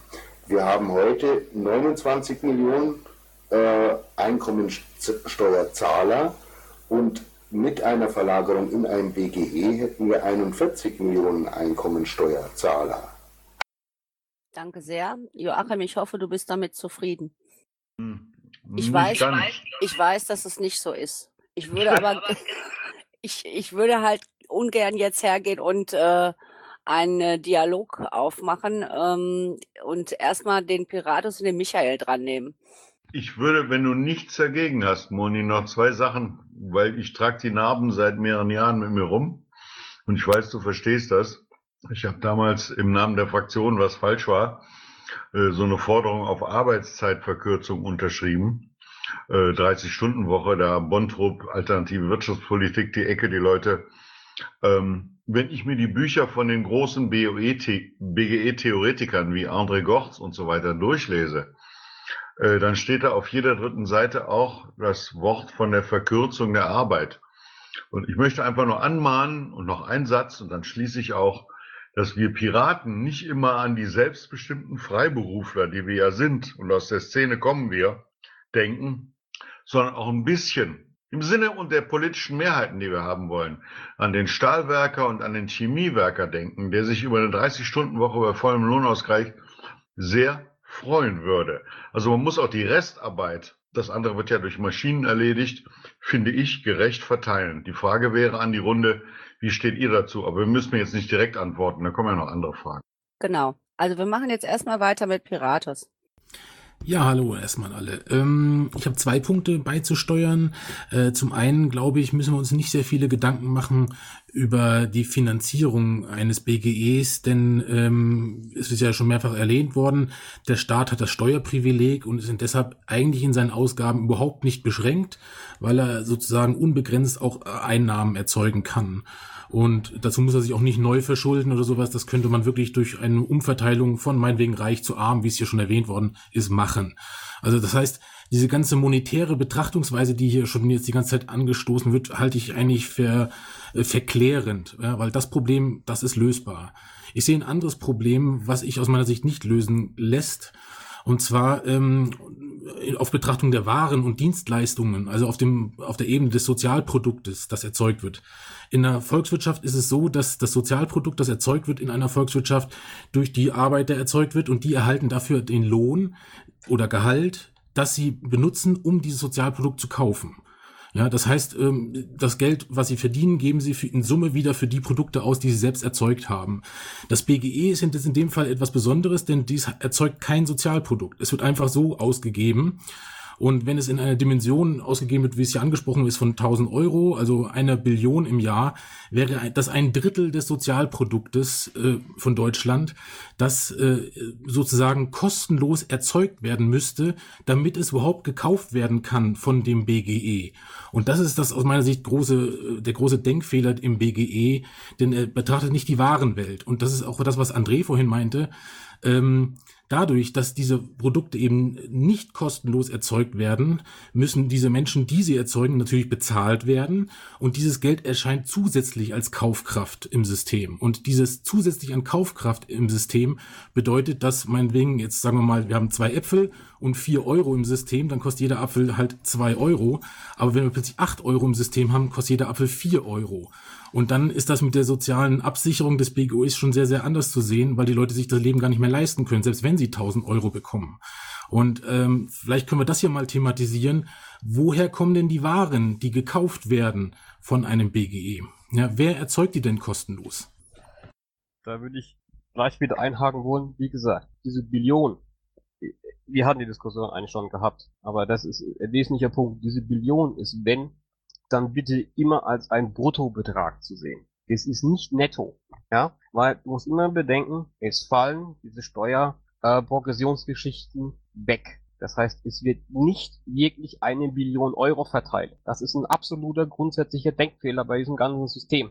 Das ähm, habe ich nicht gemeint. Ich rede das, nicht von der monetären aber, Seite. Das ist aber ein wichtig, wichtiger Punkt. Weil da stimme ich dir Ecke, zu. An der Ecke ist nämlich aber auch der Punkt, das, was effektiv verteilt wird und auch das, wo dann, sag ich mal, Kaufkraft wirksam wird, ist tatsächlich in Anführungsstrichen nur die Verschiebung, die sich tatsächlich äh, beinhaltet im Bereich der niedrigen Einkommen, weil die stellen sich tatsächlich, ähm, gerade wenn man 1000 Euro BGE nehmen, im Vergleich zu jetzt deutlich besser dar. Also die haben dann im Prinzip mehr Einkommen, das eben die anderen, und das ist eben der grundsätzliche Punkt, das System muss sich immer in sich finanzieren letztendlich, also ähm, durch Steuern irgendwo. Das Gesamtvolkseinkommen ist im Prinzip die Basisgrundlage, das ist das, was theoretisch verteilbar wäre, das sind momentan zwei Billionen, muss man natürlich alle Ausgaben drin berücksichtigen, also kann man fürs BGE, sage ich mal, nur einen äh, eher kleineren Teil nehmen äh, dabei, aber das ist so ungefähr das, wo die, was so der grundsätzliche Limitierung ist. Und hier haben wir jetzt tatsächlich natürlich die Situation,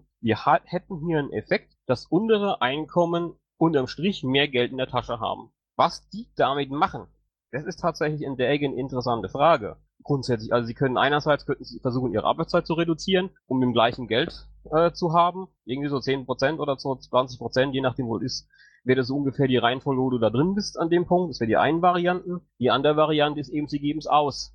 Und ähm, dann sorgen sie natürlich für Güternachfrage. Ich sehe aber nicht den Punkt, das ist der Punkt, wo ich immer bei dir das Problem habe, dass, dass wir eine unerfüllbare Güternachfrage haben. Wir haben eher den anderen Punkt, wir produzieren viel zu viel. Also von daher sehe ich nicht das Problem, dass es nicht erarbeitbar wäre. Weil wenn die nämlich tatsächlich nicht äh, die Arbeitszeit reduzieren, sondern ausgeben, dann sind sie im Prinzip ja auch wieder als Arbeitskraft verfügbar. Also von daher weiß ich immer nie genau, wo du dein Problem da, damit hast. Lass mich ganz kurz konkretisieren, damit du es mich verstehst. Ich nehme dein Beispiel auf. Dann gehen wir von der eine Billion weg und sagen wir, das, was du sagtest, nämlich 20 Prozent. Also entweder die Leute reduzieren ihre Arbeit um 20 Prozent, das ist diese Arbeitszeitverkürzung. Das bedeutet, sie produzieren 20 Prozent weniger Sozialprodukt. Das heißt, unser Sozialprodukt sinkt um 20 Prozent, aber die Kaufkraft bleibt gleich hoch. Das heißt automatisch 20 Prozent Inflation. So, oder das andere Modell, was du sagtest, sie sparen es, ja, dann hat es eh keinen Effekt, ja, dann, dann ist dieses Geld sinnlos, dann kann man es auch den reichen Sparern lassen, weil es überhaupt nicht kaufkräftig wird, ja. Ähm, dann brauchen wir das BGE aber auch gar nicht, ja. Ähm, und wenn sie anfangen zu konsumieren, dann werden die Preise steigen, weil, also sagen wir mal, sie arbeiten gleich viel weiter, aber sie sie konsumieren dann mehr, weil wir nicht mehr Sozialprodukt erzeugt haben, werden dann auch die Preise um diese 20 Prozent steigen. Das ist gehuckt wie geduppt. Ja, das geht nicht auf die Rechnung. Wir müssen das Sozialprodukt, was produziert wird, auch verkaufen. Ja, und wenn wir davon mehr verkaufen, dann steigen die Preise und wenn wir davon weniger verkaufen, dann sinken sie. Ja, also wir, unter der Voraussetzung, dass natürlich die Geldmenge gleich bleibt. Danke. Ich würde jetzt gern den äh, Jörg nochmal dazu hören. Der wollte ja auch was dazu ja. sagen. Also ich denke, wir haben da einen, einen Aspekt vergessen. Und zwar ist das äh, die, das dieses klassische Modell, man muss was herstellen, wie es in der Volkswirtschaft, Betriebswirtschaft äh, gelehrt wird, davon müssen wir uns verabschieden. Also ich denke, äh, wir haben eine Automasi Automatisierung, es Welle äh, überall in allen Produktionsschichten, auch in, und ganz speziell auch in Dienstleistungsgeschichten, äh, wo dann Software, Maschinen und alles Mögliche die Produkte und Dienstleistungen erzeugen werden. Das heißt, wir müssen uns von diesem, diesem Gedankenspiel, äh, ein Mensch produziert ein Produkt X, müssen wir uns verabschieden. Also die Produktivität kann dann auto durch Automatisation und äh, Roboter Roboter und was weiß ich was alles in vielen Bereichen äh, ersetzt und gesteuert werden. Also ich denke, das äh, sollte man auch berücksichtigen. Also immer weniger wird äh, äh erwirtschaftet von der Händesarbeit, leider Gottes. Die, die Technik geht weiter voran. Äh, heute habe ich auch nochmal äh, gehört, dass ähm, ein Flugzeughersteller über 7000 Leute raus hat. Also es wird immer mehr ähm, rationalisiert und automatisiert und das ist auch ein Aspekt, wo man in den Gedanken mit einfließen lassen muss und das der auch entscheidend ist für das Wirtschaftssystem. Wenn ich da ganz kurz was zu sagen darf. Ähm, ähm, aber jetzt zum letzten Mal, ja, dann würde ich gerne ich Michael nehmen. Gerne. Also ähm, das Argument zieht leider nicht, denn ähm, diese Produkte, die automatisiert hergestellt werden, müssten verschenkt werden, damit das funktioniert. Also damit das jetzt sozusagen ein, mein Problem lösen würde. Da sie das nicht tun, ist es reines Shareholder Value und das ist das, was wir seit 30 Jahren sehen, nämlich, dass einfach durch Produktivitätssteigerung äh, diese Produktivitätssteigerung nicht im Primärlohn weitergegeben wird. Und das ist das, woran alles krank gerade und deshalb kommen wir überhaupt auf die Idee, ein BGI einführen zu müssen. Ja, weil nämlich die Leute kein Einkommen mehr haben, nicht mehr ausreichen. Das liegt aber nicht an der Automatisation, sondern das liegt einfach daran, dass Reiche sich an dieser Automatisation äh, äh, reich machen und es nicht weitergeben an die Leute, die es herstellen. Ich würde sagen, dass, dass wir hier äh, eine Geschichte haben, wir haben einen Wirtschaftskreislauf. Ja? Das heißt, äh, im Endeffekt äh, geht das Ganze durch, durch drei Hände und dann wieder zurück. Von, von dem her kann ich die Argumentation auch nicht sehen. Und wir haben in der Produktion zwei Faktoren. Das eine ist Kapital und das andere menschliche Arbeit. Wenn die menschliche Arbeit weniger wird und das Kapital erhöht, dann habe ich eine höhere Produktion. Michael. Ja, auch wenn ich die volkswirtschaftlichen Ausführungen vom Piratus jetzt nicht im Detail äh, teile, hat er einen sehr interessanten Aspekt reingebracht, nämlich das Thema Kaufkraft. Äh, der nominelle Betrag äh, von einem BGE ist relativ uninteressant. Wir können auch jeden Menschen jeden Monat eine Million in die Hand drücken, die hat dann aber natürlich äh, nicht die Kaufkraft von dem, was er heute hat. Von daher sollten wir die Gedanken ein bisschen lösen von dem nominellen Betrag, sondern auch immer sehr darauf achten, wie sieht denn das aus mit der Kaufkraft? Wie verändert das gerade zum Beispiel bei einem Konsumsteuermodell ist das ein sehr interessanter Gedanke. Wie verändern sich zum Beispiel die Preise, wenn wir plötzlich eine sehr hohe Konsumsteuer haben? Deswegen bin ich da auch äh, sehr, sehr skeptisch, was ein Konsumsteuermodell anbelangt. Das aber nur am Rande.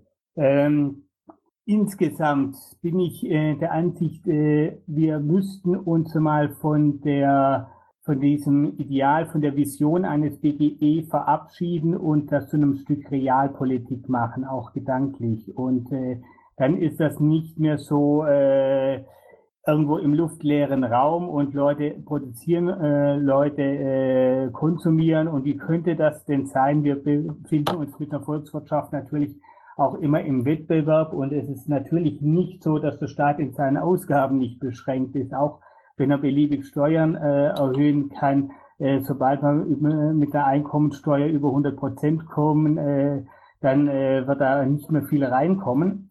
Äh, von daher äh, ein bisschen mehr Seriosität in diese Diskussion, äh, auch ein bisschen mehr Bescheidenheit von dem, was man überhaupt prognostizieren kann wie sich die Volkswirtschaft verändern wird, wenn wir jetzt ein BGE äh, wirklich vollständig einführen, kann wahrscheinlich heutzutage niemand seriös äh, prognostizieren. Auch die Wirtschaftsweise hat die wahrscheinlich schon gleich gar nicht. Ähm, was wir vielleicht noch prognostizieren können, ist ein erster Schritt, mit dem man bei den Brutto-Netto-Verläufen nahe am Status quo ist äh, und darauf hofft, äh, dass sich in der Volkswirtschaft nicht allzu viel verwerfen wird, äh, wenn man nicht allzu viel ändern wird. Und ab dieser Umstellung kann man dann Schritt für Schritt in die äh, Richtung, die man gehen möchte, weitergehen und dann schauen, äh, wie die Volkswirtschaft reagiert.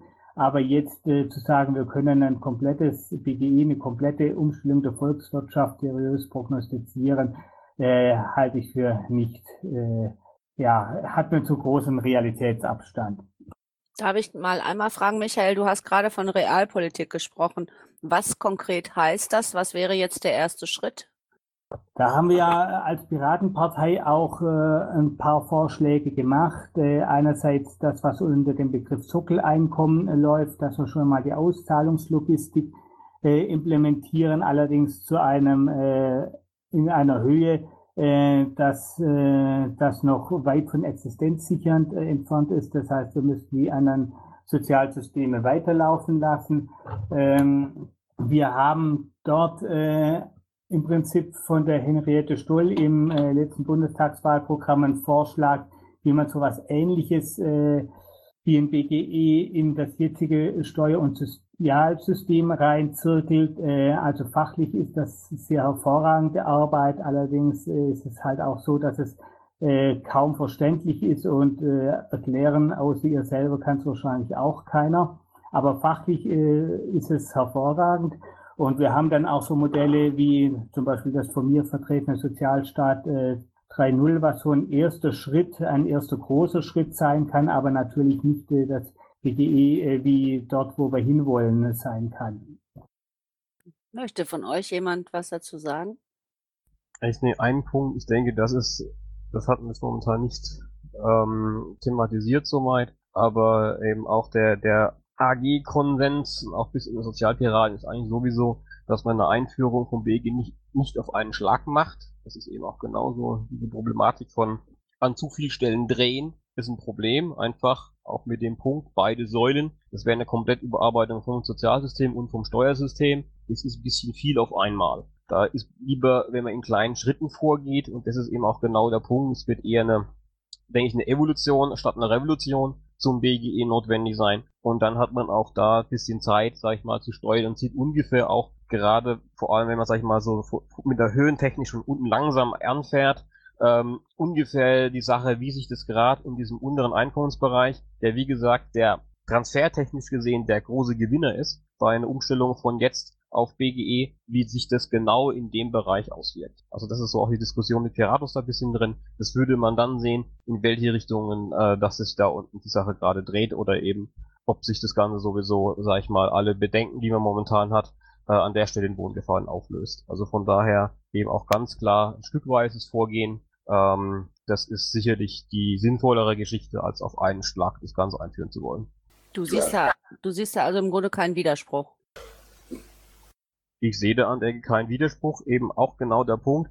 Äh, Michael hat ja eben angeführt, als einen Schritt Sockeleinkommen, da hat man zum Beispiel eben auch Sockeleinkommen, Abschaffung des reduzierten Mehrwertsteuersatzes. Das ist wieder genau das, was, was Nick Hafninger vorhin angesprochen hat. Momentan ist unsere Mehrwertsteuer ein echtes soziales Problem an der Ecke. Würden wir diese BGE-Lösung hier reinkriegen, würden wir es tatsächlich schaffen, das Problem zu lösen also richtig zu lösen an der Ecke. Das wäre so eine kleine Steuerreform, die ganz punktuell ist und die aber sogar das Ist-System einfach, sag ich mal, einen Schritt besser machen würde, selbst für die, die nie ein BGE wollen. Aber, aber eine allgemeine Steuerverbesserung eine Vereinfachung vom System und äh, in puncto auch Sozialverträglichkeit einen Schritt dahin. Und so gibt es eben auch mehrere weitere Schritte, die man in diese Richtung gehen könnte. Ja, dem, dem würde ich mich auch anschließen und so das, äh, dieses äh, Sockeleinkommen oder die, der Wegfall der, des verminderten Mehrwertsteuersatzes ist äh, meiner Meinung nach eine sehr gute Idee. Eine sehr gute Idee. Äh, was mir eigentlich am Herzen liegt, ist, ist das, dass man diese einzelnen Ungerechtigkeiten, also parteipolitisch, äh, in, in der Einkommensteuergesetzgebung eben rausarbeitet und äh, Breitenwirtschaft darlegt. Und als Alternative im, im Sinne der Gerechtigkeit ja, äh, das, das BGE als Lösung vorschlägt. Und das muss jetzt nicht ein, was weiß ich, ein, ein Fünf-Stufen-Programm sein, sondern das kann, kann sich über Jahrzehnte hinziehen. Das muss jetzt nicht äh, ja, ad hoc passieren. Also insofern würde ich das nicht, äh, nicht als Einschlag sehen. Okay. Da kann ich mich auch nochmal ergänzen. Also das stimmt alles. Also wir müssen das Schritt für Schritt angehen. Deswegen auch der Vorstoß zu sagen, ja, wir müssen erstmal äh, kleine Gebiete ausweisen und vielleicht mal schauen, wie da sich das alles entwickelt. Also das ist auch ein Riesenprozess. Äh, also ich denke, an dieser Entwicklung werden wir nicht vorbeikommen. Die Frage ist, wie wir sie umsetzen und wie viele Schritte wir dafür nötig sind, bis die Gesellschaft so bereit ist, vielleicht bei einer Einkommensgesellschaft hin zu einer Wissensgesellschaft sich zu entwickeln. Das wird viele Schritte äh, bedürfen und noch mehrere Jahre oder Jahrzehnte in Anspruch nehmen. Und äh, man wird immer noch Stellschrauben nachdrehen, wenn es hier und da nicht passt. Äh, das, also davon äh, kann ich das auch so mit unterschreiben. Das wird in kleinen Schritten vollzogen werden müssen. Okay, danke sehr. Dann habe ich jetzt hier Amata 6 oder Ameta ja, Amita, schönen guten Abend. Ähm, ja, ich habe so ein bisschen das Gefühl, als wenn ich momentan mich so in so einer Vorlesung der Wirtschaftswissenschaftler bewege, ähm, wobei ich immer noch da zur Diskussion stelle, ist die Wirtschaftswissenschaft überhaupt eine Wissenschaft? Ähm, äh, kein Mensch sieht eigentlich das BGE etwas globaler. Also ich habe das Gefühl, wir reden über Volkswirtschaft und über Konsum etc. etc. Das BGE ist vorhin schon mal angesprochen worden, das Thema der Gemeinwohlökonomie ähm, die Gemeinwohlökonomie ist zum Beispiel der erste große Baustein, der überhaupt mit dem BGE in, in, äh, äh, zusammengehen würde. Denn überlegen wir doch mal, äh, wenn wir heute, wir reden heute von, äh, wir haben unglaublich viele Probleme auf der Welt. Wenn jemand ein BGE hätte, dann könnte ich mir gut vorstellen, dass derjenige durchaus bereit wäre, auch ins Ausland zu gehen, dort vielleicht in anderen Schwellenländern Aufbauten zu betreiben, irgendwelche Technologien dort weiter zu betreiben.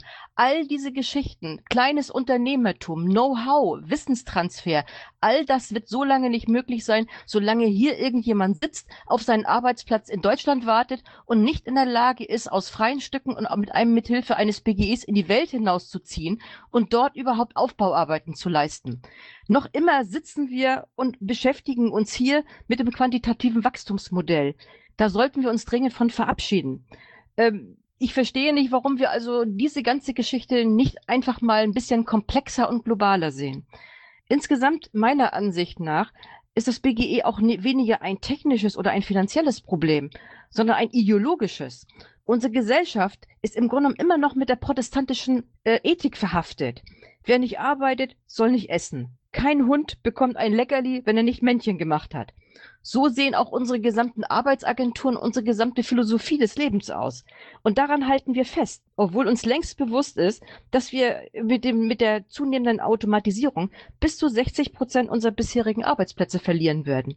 Niemand nimmt davon Kenntnis. Die Frage ist anscheinend, oder die Frage muss sich stellen, wie lösen wir uns überhaupt von diesen alten Zöpfen? Wie können wir uns eine Bewusstseinsänderung überhaupt herbeiführen? Also ich denke mal, nur wenn wir in der Bevölkerung genügend Druck aufbauen, werden wir auch die Akteure dazu bewegen können, diesen gesellschaftlichen Wandel herbeiführen zu können. Und eins sollten wir auch nicht bedenken, wenn wir den Druck nicht aufbauen, von selber wird es nicht passieren. Die Politik ist neoliberal eingeschossen. Die Politik sind alle durch die Bank Lobbyisten, es sind Dienstleister der Wirtschaft. Wenn die Bevölkerung jetzt nicht den Druck aufbaut und auch das Gesamte etwas globaler sieht und nicht nur, wie kann ich meine Waren hier und meine nächste Tupperschüssel noch sichern, dann sind wir irgendwo sind wir irgendwo falsch davor. Also ich denke, da sollten wir mal völlig neue Gedankenmodelle und neue Gedankenansätze konzipieren. Danke. Vielen Dank, finde ich total guten neuen Aspekt, äh, würde ich gerne mal hier oben in die Runde geben. Ja, da würde ich ganz gerne darauf antworten. Ähm, ich stimme da Amita vollkommen zu. Es gibt bei uns das elfte Gebot. Und das lautet einfach, du sollst erwerbstätig sein. Und danach wird alles ausgerichtet. Und ich möchte noch ergänzen, weil ich mich ein bisschen zurückgehalten habe in der letzten Zeit. Ähm, die Frage ist, wie viel Zeit haben wir noch, um ein anderes Sozialsystem aufzubauen? Haben wir wirklich noch die Zeit von 10, 20 Jahren? Ich denke, diese Zeit ist nicht mehr vorhanden. Die Entwicklung ist so rasch, wenn ich mir überlege, als ich 2012 bei der Piratenpartei Mitglied wurde, worüber wir damals diskutiert haben. Und vier Jahre später ist das, was wir damals diskutiert haben, längst Schnee von gestern. Heute haben wir riese, ein riesiges Problem weltweit, das Problem der Flüchtlinge. Und dieses Problem werden wir nicht mehr los, wenn wir so weitermachen wie bisher. Ich kann euch jetzt schon sagen, wir werden in fünf bis acht Jahren nicht 60 Millionen Menschen auf der Flucht haben, sondern 230 Millionen Menschen. Und es wird uns nicht gelingen, einfach uns abzuschotten, einfach Grenzen aufzuziehen. Das wird uns nicht gelingen.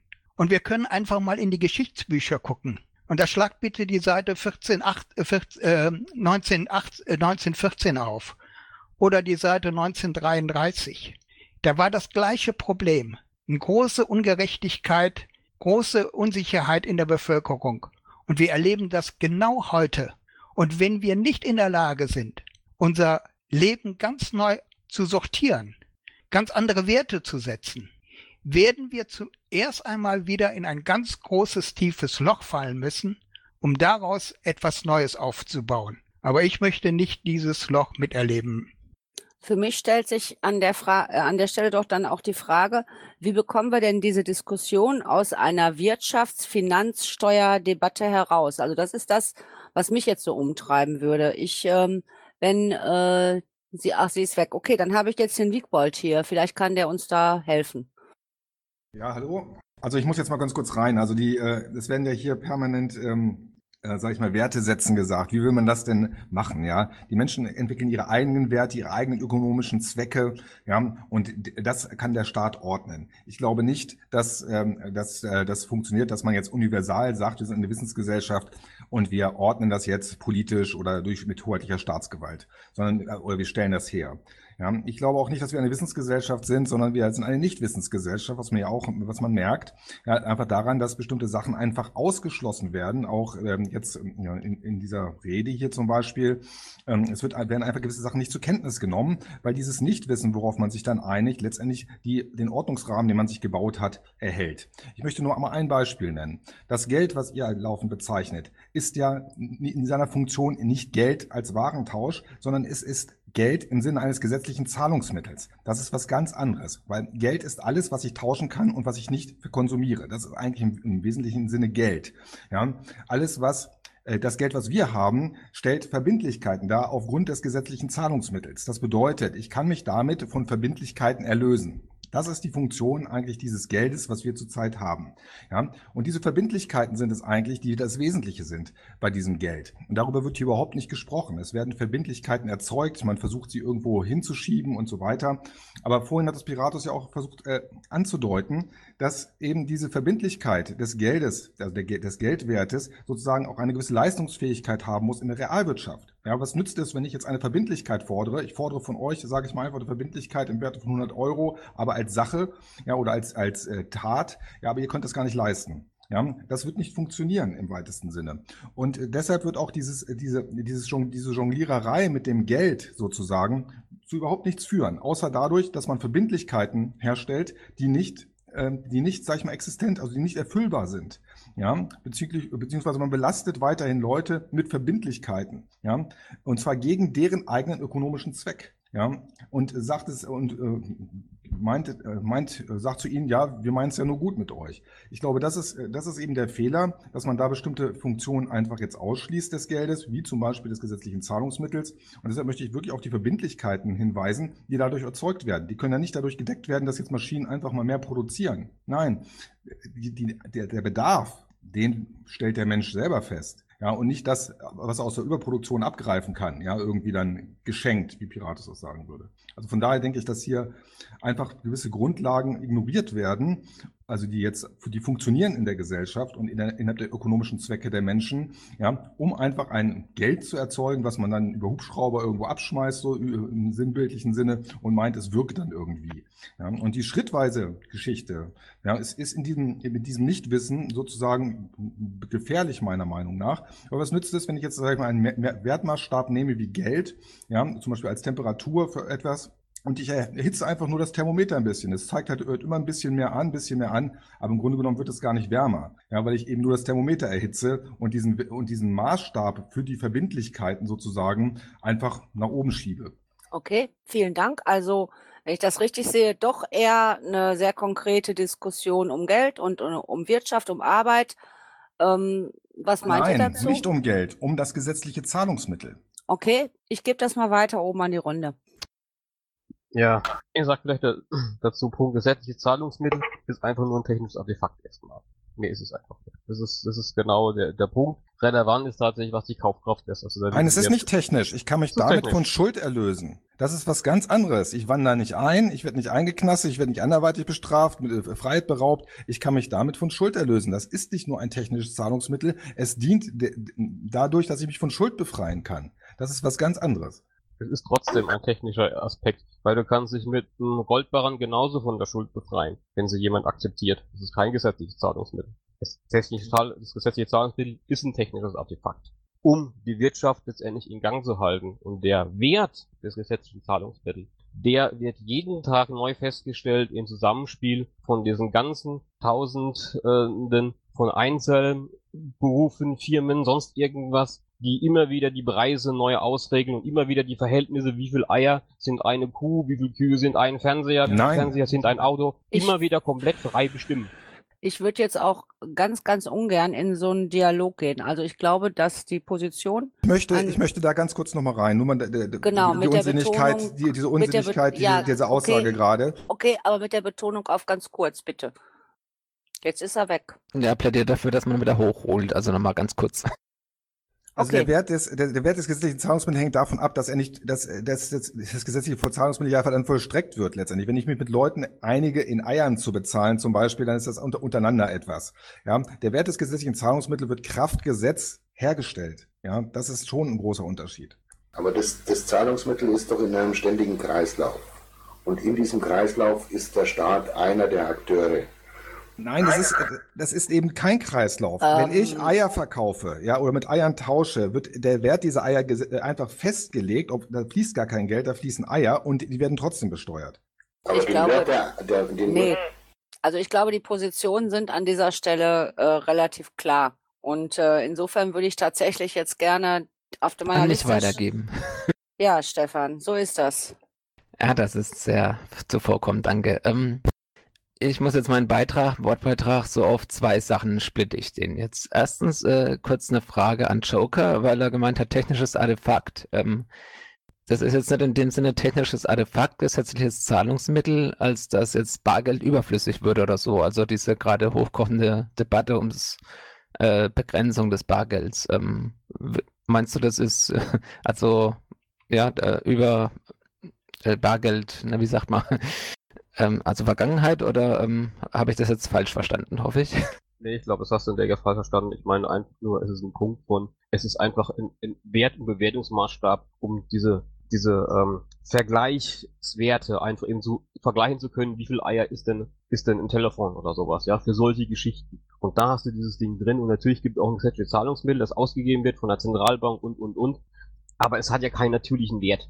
Es hat's einfach nicht. Von daher ist es für mich einfach ein Artefakt. Es wird gemacht und es könnte auch anders aussehen. Wir könnten morgen auch in Dollar zahlen oder sonst irgendwas. Die sind alle irgendwo gemacht, Menschen gemacht. Die haben keinen intrinsischen Wert an der Ecke. Der ist null. Der Hm, ist genauso okay. null beim Bargeld wie bei einer Summe, die, die auf dem Konto steht. Das ist erstmal ne, Inflation, typisches Beispiel 23, Hyperinflation Deutschland. Naja, da hast du Riesensummen draufstehen, aber die waren nichts wert. Deswegen ist die Kaufkraft tatsächlich der wesentlich interessantere Punkt und das Geld an der Artefakt. Aber diese Diskussion sollte man vielleicht eher tatsächlich bei der AG Geldordnung führen als hier. Okay, und dann Ja, gab es einen ähm, zweiten Punkt von dir, Stefan. Genau, also danke für die Aussage kurz, aber ich möchte jetzt auch gerne Zweit- und Drittnebenschauplätze aufmachen. Also ist vielleicht Institutionenökonomik oder wo man das mal mit dem Bargeld mal separat ähm, ansprechen kann. Ich wollte mal eigentlich auf Pirados noch eingehen.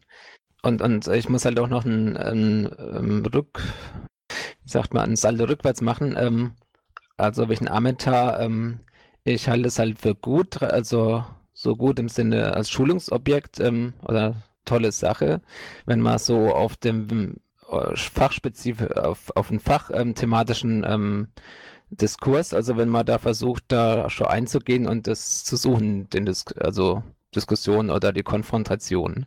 Weil ich glaube, also gerade äh, Perados, wenn da so fachspezifische Themen halt einbringt äh, mit Geld und Finanzpolitik, ähm, kann man sich gut vorbereiten, weil es kommt ja bestimmt noch äh, dann auf einen zu, so auf Sozialberaten, auf die äh, Geld, äh, BGE ähm, Gruppe und so weiter, wenn man dann an die Öffentlichkeit geht. Ähm, was mit Perados, was ich so verstanden habe, ähm, also diese, sag ich, Angst oder die Phobie, ähm, wenn man es übertreiben will, ähm, ist so mit dieser beschleunigten Inflation oder mit, ja, beschleunigt vielleicht bis zur galoppierenden Inflation, äh, er da so an die Wand malt, das äh, Schreckensszenario. Und ähm, da sehe ich eine Konstellation, ähm, wo, also wo ich das für realistisch, also was das eine, eine durchaus äh, durchzudenkendes Szenario halt ähm, darstellen kann. Und also nur ganz kurz, ähm, ich halte das so, so, so, eine Inflation oder Hyperinflation für möglich, wenn äh, ich interpretiere jetzt mal frei rein, äh, Piratus, äh, wenn davon ausgeht, dass die Vermögenden, äh, respektive die Gläubiger, dass die jetzt total atypisch reagieren. Also, sag mal, das BGE 1000 Euro oder so wird eingeführt und dann äh, geht die vermögende Klasse und so äh, suchen die Flucht oder also ändern total ihre Anlagestrategie und äh, fliehen dann irgendwie, sag mal, in reale Werte in Immobilien und in Land und Boden und so weiter. Und da kann ich mir vorstellen, ähm, also insbesondere wenn es einhergeht, sag mal, mit dieser Arbeitszeitverkürzung, wo wir vorhin auch schon hatten. Und, und also wirklich, sag mal, ja, 20, 30 Prozent werden ja äh, weniger arbeiten oder ja, das halt auch ausnutzen und sich dann erstmal so Pause machen. Oder auch wenn es halt geregelt geht und auf 35 oder 30 Stunden Woche. Und dann kann es natürlich sein, dass ähm, wenn eben weniger produziert wird jetzt infolgedessen und da gleichzeitig ähm, ja also so irgendwie die Vermögende, die Asset, ähm, also die Asset-Anlagen hier von raus vom Finanzmarkt in die Realwirtschaft gehen und ja, also der Werte aufkaufen und, und also ähm, Collateral, also also so äh, für, für, für Banken, für ähm, also ähm, Sachen, wo die halt ja auch brauchen, also als Sicherheiten und sowas. Wenn die da reingehen und dann erhöhter Konsum stattfindet, dann ähm, werden die Preise steigen und zur Inflation kommen. Aber Okay. ich denke, denk, generelles kann man handeln, ja. Ähm, also wie Ameta eigentlich, ähm, man sollte das ähm, ja mal riskieren und normalerweise, wenn dann äh, die Wirtschaft normal funktioniert, dann ähm, kommt man damit klar, ja. Okay, vielen Dank. Möchte von euch jemand was dazu sagen? Ansonsten würde ich jetzt den Ocean äh, dran nehmen. Ja, nur kurz, also ich, ich gehe da schon mit, äh, dass eine Flucht von, vom Finanzmarkt äh, rausgeht in die realen Werte, das haben wir äh, teilweise jetzt schon. Und dass da zu viel an Geldmenge vorhanden ist, äh, ist jetzt meine persönliche Meinung. Äh, wenn die auf den freien Markt kommt äh, oder in den Markt geschwemmt wird, kann es natürlich zu Verwerfungen kommen. Äh, zu Amita noch, äh, es wäre eine Möglichkeit, zum Beispiel wir haben Beitrittsländer im, im Balkan, äh, die unter sehr geringen Mindestlohnaspekten Aspekten arbeiten und ja, dort unter prekären Verhältnissen leben mit, äh, ja, wie soll ich sagen, über 50 Prozent Arbeitslosigkeit. Und wenn wir dort ein Modell äh, aufziehen über Entwicklungshilfe als EU-Beitrittsländer oder Beitrittskandidaten zum Beispiel, würde das im Rahmen dieser, des Mindestlohns dort für die ganze EU nur äh, 7, Millionen, 7 Milliarden kosten. Und das in Verbindung zum Beispiel mit der Flüchtlingsdebatte mit aufbringen. Das heißt, dass man hier die Entwicklung fördert und zugleich ein Modellprojekt hat, praktisch fürs, fürs BGI. Das zuerst nicht die großen Verwerfungen in einer etablierten Volkswirtschaft hat. Dankeschön. Dann würde Moni, ich jetzt, ja, Moni, ich würde noch mal ganz gerne äh, da auch noch mal eingrätschen. Ähm, wir haben ja hier diese Wirtschaftsexperten, wir haben ja hier die Geldexperten. Und da würde ich mal voll an, an diese gerade die Frage stellen. Seit der Wiedervereinigung hat es Kriege gegeben im Nahen Osten, in Afrika, alle von fort, also hauptsächlich von westlichen Industriestaaten äh, durchgeführt. Dieses, diese Kriege haben immense Geldsummen gekostet, haben natürlich die eigene Wirtschaft gefördert. Aber ich möchte euch gerne fragen, wenn dieses Geld, was für diese Kriege ausgegeben wurde, wenn dieses Geld eingesetzt wurde, um den entsprechenden Bevölkerung eine neue Infrastruktur aufzubauen, hätte das tatsächlich dazu geführt, dass in den Industrieländern dadurch die Industrieländer benachteiligt worden wären, wäre das zu irgendeiner Inflation, hätte es zu irgendeiner Inflation geführt, hätte es dazu geführt, dass Geld knapp geworden wäre oder sich äh, Geld irgendwo angesammelt hat. Die Frage, die ich euch stelle, worin ist der Unterschied zu suchen? Ob ich einen Krieg finanziere mit Billionen von US-Dollar oder ob ich dieses Geld sinnvoll einsetze, um Menschen eine, ein würdiges Leben zu schaffen. Ich frage euch ganz klipp und klar, was ist da der Unterschied? Darf ich? nee, jetzt würde ich tatsächlich gerne den Ocean äh, dran nehmen, weil sonst entwickelt sich hier so ein Dialog. Ich kann dazu eine Antwort geben. Äh, ich weiß nicht, ob ihr den Roman von oder das Theaterstück von Brecht kennt, Der gute Mensch von Seesuan. Die Frage ist, wie gebe ich Menschen Geld oder gebe ich geben Arbeit? Und ich denke, das geht hier da, es geht letztendlich hier in diesen ganzen Kriegspolitik darum, dass die, äh, dass alle, äh, ein Großteil der Länder ihre äh, Industrieaufrüstung aufgebaut haben. Vor allen Dingen die Vereinigten Staaten von Nordamerika. Aber das war nur die, die Sache für das letzte Thema. Äh, äh, es geht mir ums, ums unabhängige Grundeinkommen und ich war etwas äh, sehr, oder ich habe geschmunzelt. Ich habe in, der, in einem Freitag letzte Woche gelesen, da hat eine Unternehmerin gesagt, sie Sie kann mit Schmunzeln feststellen, dass das Grund, äh, das äh, unabhängige Grundeinkommen ein, vielleicht doch eine gute Alternative sei. Äh, bin ich auch Ihrer Meinung, nur sehe ich äh, es so, dass meiner Meinung nach die soziologisch-ökonomische Situation noch nicht dafür vorhanden ist. Denn es ist ja so, wir haben ja hier noch den Neoliberalismus, wo äh, Geld durch, nur durch Geld verdient werden soll und so weiter. Und ich denke, dass wir eine andere Geisteshaltung brauchen und dass wir uns, sagen wir mal, wenn wir das unabhängige Grundeinkommen einführen wollen, dass wir dann erstmal schauen müssen, dass wir, dass wir als Piratenpartei mal feststellen müssen, dass wir äh, äh, oder den Menschen zeigen müssen, dass wir auch eine soziale Kompetenz haben. Und das, wie vorher schon auch mehrfach gesagt wird, das muss man in kleinen Schritten machen. Eine Kompetenz muss man sich aufbauen.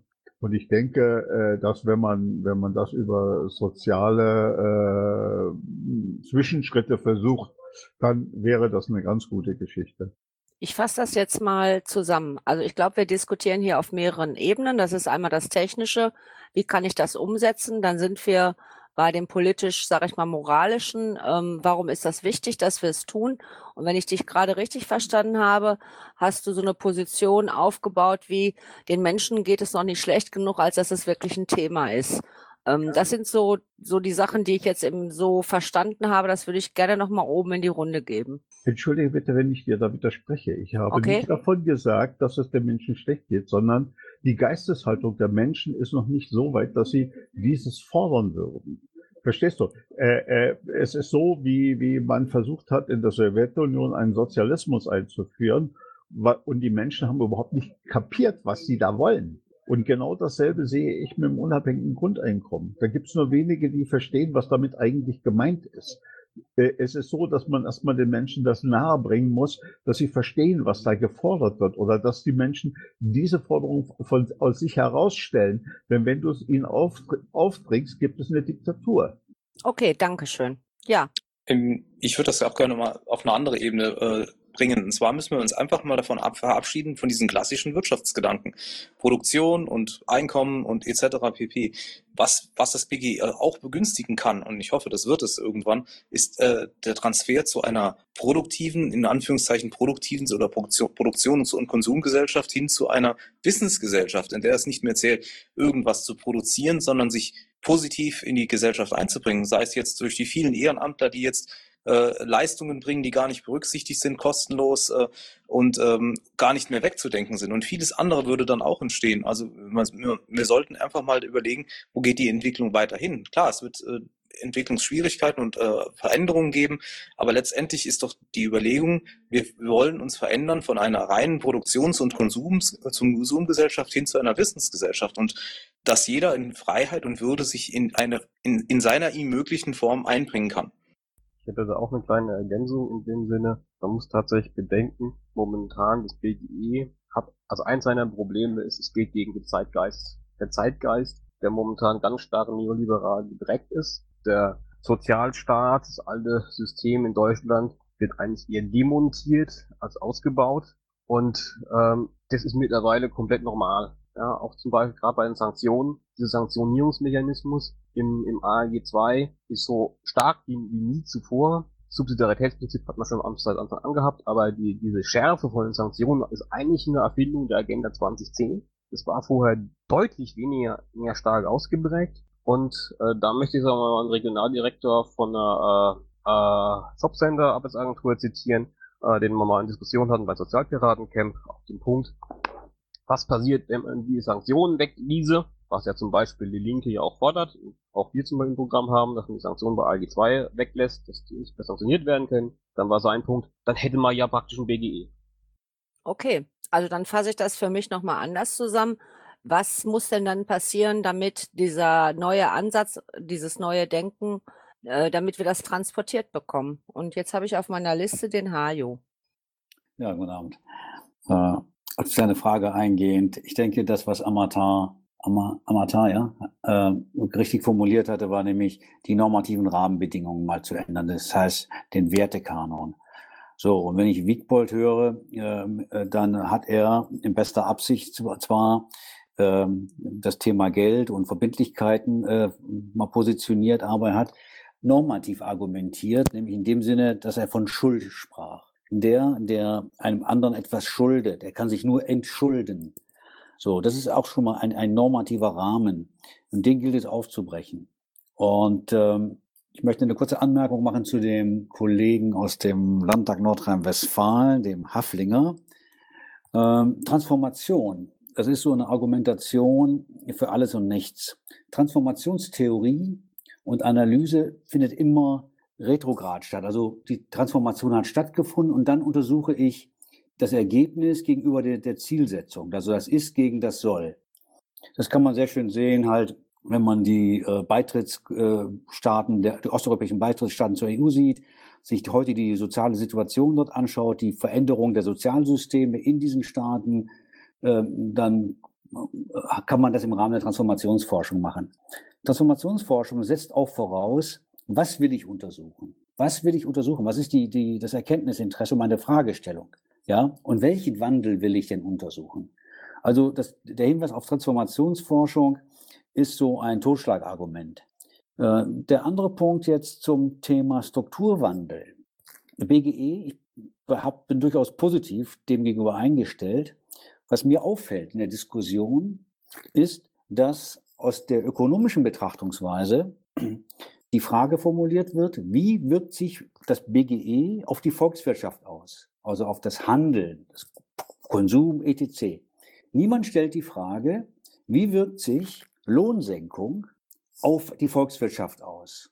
Ja, dort wird axiomatisch unterstellt, dass das positiv ist. Also die Diskussion, die über den Neoliberalismus in die, in die Politik und auch in die Volkswirtschaftslehre äh, äh, ein, ein, äh, na, eingezogen ist, formuliert sehr interessenorientiert die Frage, alles, was Kapital rausnimmt, ist zu begründen, hat einen negativen Einfluss. Aber es wird nicht gefragt, was denn die soziale, sagen wir, das soziale Downgrading für die Volkswirtschaft bedeutet. Da wird dann wiederum argumentiert, ja, das liegt im Eigeninteresse, in der Eigenverantwortlichkeit des Marktteilnehmers, was immer das auch ist.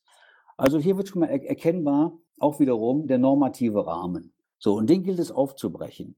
Und wenn man den, das Beispiel nimmt, jetzt auch im Sinne von pro BGE, Mindestlöhne. Mindestlöhne kann man ja auch als eine, eine Zwischenstufe zu einem BGE sehen. Ja? So, wenn ich mir anschaue, welche Diskussion hier in der BRD ablief zur Einführung des Mindestlohns, was da alles passieren wird und was da nachher nicht passiert ist, im, auch in Bezug auf die Volkswirtschaften, dann äh, kann ich die, die Einwände zwar fachlich nachvollziehen, wenn ich sage, ja, was ist der, der, der, der Rahmen, auf den diese, diese Einwände formuliert werden, nämlich klassische Ökonomie, ja, dann sage ich, ja, im Rahmen dieser Denkmodelle sind die Einwände zulässig und auch berechtigt. Wenn ich diesen Rahmen aber erweitere oder sogar verlasse und bereit bin, neu zu denken, dann verlieren diese Einwände ihre, ihre Wirksamkeit, ihre Sinnhaftigkeit, weil sie nämlich dann sich auf einen, einen Kontext beziehen, den sie gar nicht in ihren Modellen haben. Also, was ich sagen will, das BGE macht durchaus Sinn, auch in dem Sinne, dass man ganz konkret fordert, die ökonomischen Rahmenbedingungen, das heißt die Modelle in Frage zu stellen. So, und dann ist es tatsächlich so, wie schon mal formuliert wurde, auch von Ocean, wie komme ich dazu, jetzt diesen Wandel argumentativ nachvollziehbar für den Wähler zu, transportieren. Ja, ich kann nicht mit einer, mit einer Systemkritik kommen und kann sagen, ja, die Wirtschaftsmodelle der Sozialökonomen, der Nobelpreisträger etc. Ja, da wird jeder sagen, dummes Gerede verstehe ich nicht, sondern was, ist, was sind die Kernaussagen und wie kommen wir hin? Das heißt, man muss durchaus ein Modell entwickeln, äh, was scharf genug ist, aber noch weich, auch andererseits auch wiederum weich genug ist. Wie kann man sich die Transition vorstellen von der Systemgebung von der Finanz staatlichen Finanzierung von äh, Leistungen, Transferleistungen in der heutigen Form, wie das oben auch von äh, JCKR, ja, äh, also von den, Disku äh, von den äh, Podiumsteilnehmern mal skizziert wurde, hin in das neue System. Da muss noch eine, noch eine, sag mal, so eine Transform, so eine, äh, na, nicht Transformations, also sprich also so eine, eine, eine Regelung gefunden werden, wie kann man das quasi äh, beschreiben. Ja, wie komme ich von A nach B? Aber dann in sehr einfachen Worten, um sich nicht mit den, äh, mit den äh, Ökonomen auseinanderzusetzen. Denn all die genannten Ökonomen, ja, auch die Nobelpreisträger, die sich damit auseinandersetzen, sind in ihrer Historie in dem alten System groß geworden. Und Nobelpreis in Anerkennung, der Wirtschaftsnobelpreis ist ja nur ein Anerkennungspreis, ja, ist ein politisches Instrument. Da über die, über die Vergabe der Nobelpreise werden im Grunde genommen erfolgt das Agenda-Setting für die politische Ebene. Ja, wenn man also das sich anschaut, ich will jetzt nicht zu weit ausholen, aber die, die seit den 50er Jahren die Nobelpreisträger für Wirtschaft, die sogenannten Nobelpreisträger für Wirtschaftswissenschaften, haben alle in der Regel das neoliberale äh, Grundmodell, die Entwicklung dorthin propagiert und auch äh, akademisch begründet. Das soweit dazu. Ja, vielen Dank. Das unterstreicht ja im Grunde das, was ich gerade gesagt habe. Ähm, in welchen Schritten und wie kriegt man das eigentlich erklärt, ohne eine große ökonomische Debatte aufzumachen? Das gebe ich jetzt nochmal oben in die Runde. Wie gesagt, ein Ansatzpunkt ist eben zum Beispiel der, der Punkt, ähm, dass man es versucht, äh, über diese keine Sanktionen, das ist so ein Ansatzpunkt, wo, wo man knüpfen kann. Und dann sind wir schon fast in den BGE effektiv drin. Das ist so der Punkt, wo wir relativ nah dran sind. Ähm, wir haben den Punkt, ähm, dass man dann eben auch allgemein sagen kann, eben ähm, ja, solidarisches äh, System, solidarischer Staat sozusagen die, das, das abgehobene, in Anführungsstrichen, allgemeine äh, Konzept und äh, liberaler Ansatz sind kein Gegensatz, so wie wir es heute haben, sondern sie lassen sich vereinheitlichen das BGE. Und vor allem kann man eben auch, wie gesagt, praktisch ansetzen, indem man eben Schritte unternimmt, die, sage ich mal, ähm, eher eine Akzeptanz haben. Das ist einerseits, indem man zum Beispiel, wie gesagt, dieses äh, Sockeleinkommensgeschichte, man nimmt sich einen kleinen Teil raus, macht das System, selbst wenn er nie zu einem BGE will, man macht eine kleine Geschichte, die selbst für die Leute sinnvoll ist, weil es einfach das äh, Steuersystem und so weiter allgemein vereinfacht und so weiter. Da kommen wir gar nicht. Das haben wir so einen rein rationalen Vorteil. Oder man geht hin und nimmt zum Beispiel, dass man sagt, naja, wir haben so Probleme, das ist das, was ähm, Gernot auch vorhin angesprochen hat, zum Beispiel im Bereich Kindergeld, ähm, Unterstützung von Familien und macht da einen Teilbereich, in dem man das, das BGE-Konzept ähm, umsetzt. Und das sind auch Punkte, wo man einen wesentlich besseren Ansatzpunkt hat. Da fällt zum Beispiel von vornherein dieser Punkt mit Arbeiten raus, dass Kinder nicht arbeiten oder sowas, das ist irgendwo klar. Ähm, da hat man Ansatzpunkte, wo man rein kann, wo man, dann sag ich mal, diese Tür ein Stück aufkommt, wo dann vielleicht in Anführungsstrichen gesagt der Groschen irgendwann fällt ähm, was man alles mit dem einfachen Konzept ähm, Grundeinkommen tatsächlich alles machen kann. Also dass so diese, dieses Ding so stückweise klar wird.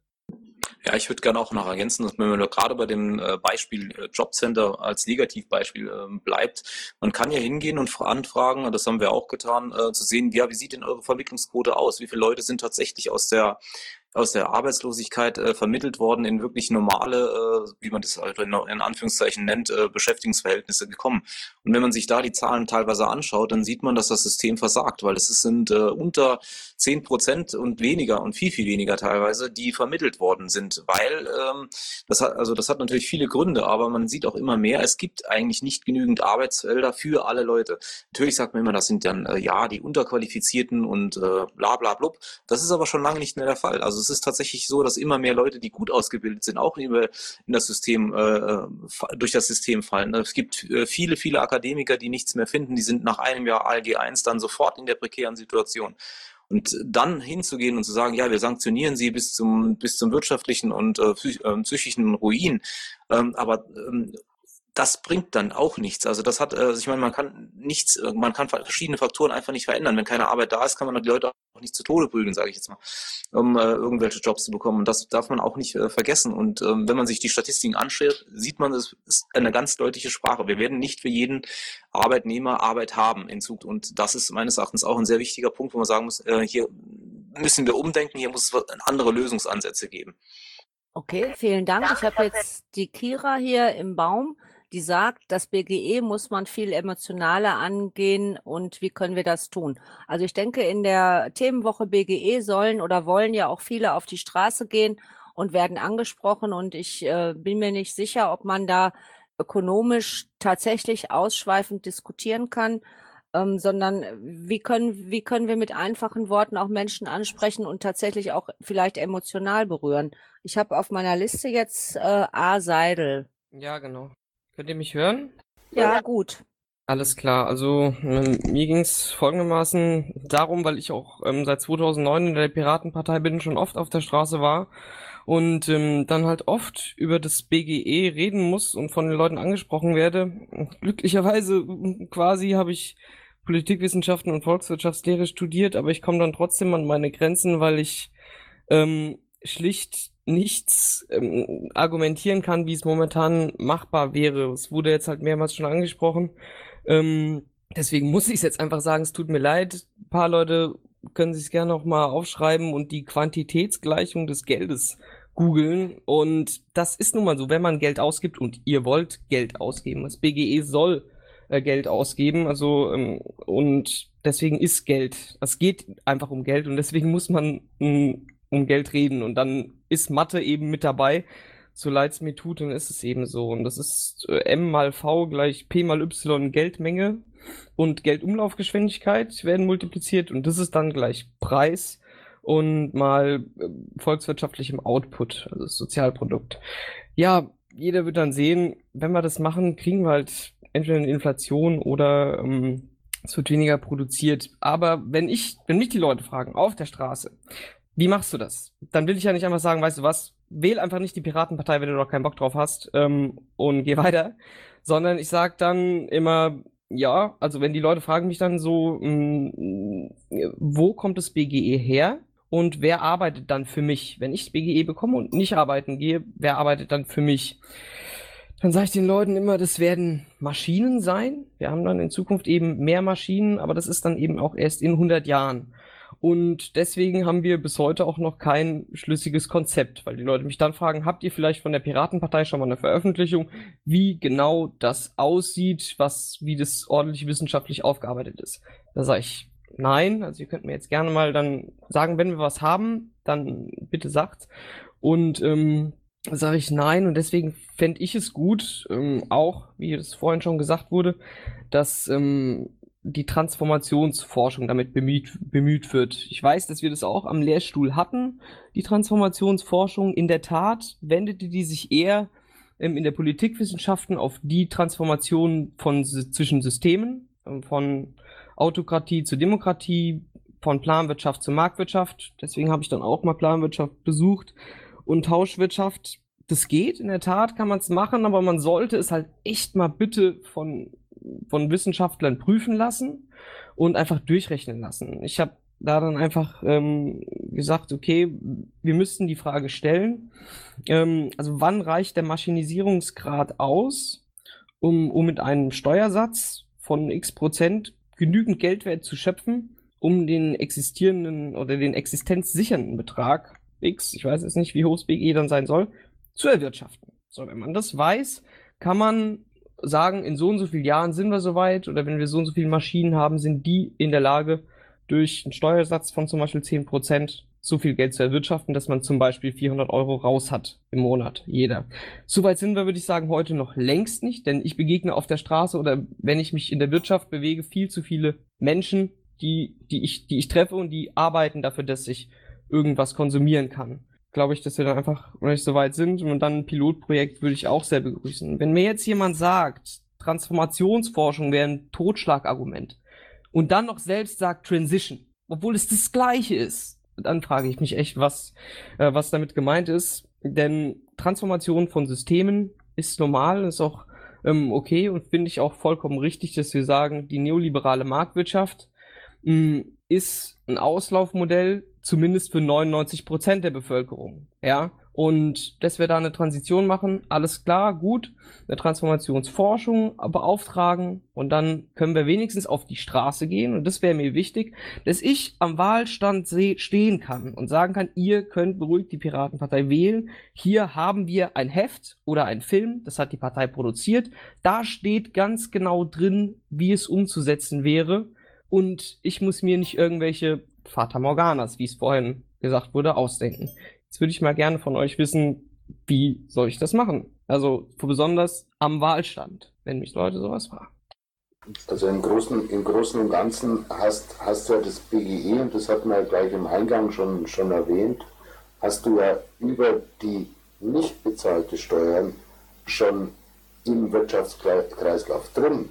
Das heißt, diese Diskussion über Transformation ist meiner Meinung nach nicht nötig, wenn wir das Steuerrecht aussortieren, ausmisten ja, und die Produktion von den Sozialkosten entlasten, weil damit entlasten wir beide, sowohl Arbeitgeber als Arbeitnehmer.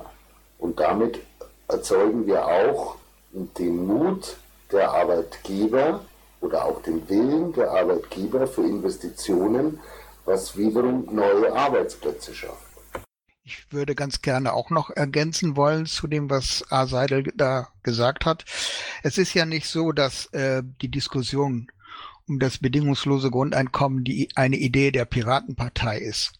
Historisch betrachtet begann die Diskussion im Jahre 2006 und nicht von der Piratenpartei, sondern durchaus von einer sehr etablierten Partei, nämlich der CDU.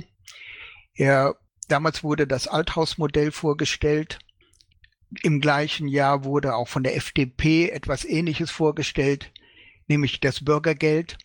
Also die Diskussion über ein Grundeinkommen ist also schon viel älter. Und ähm, die Frage, wie kann man das umsetzen? Und wo sind die Parameter und wie wird es, wie wird es dann auf einmal kommen? Ich würde dazu Folgendes ergänzen wollen. Wir haben heute einen gesetzlichen Mindestlohn von 8,50 Euro.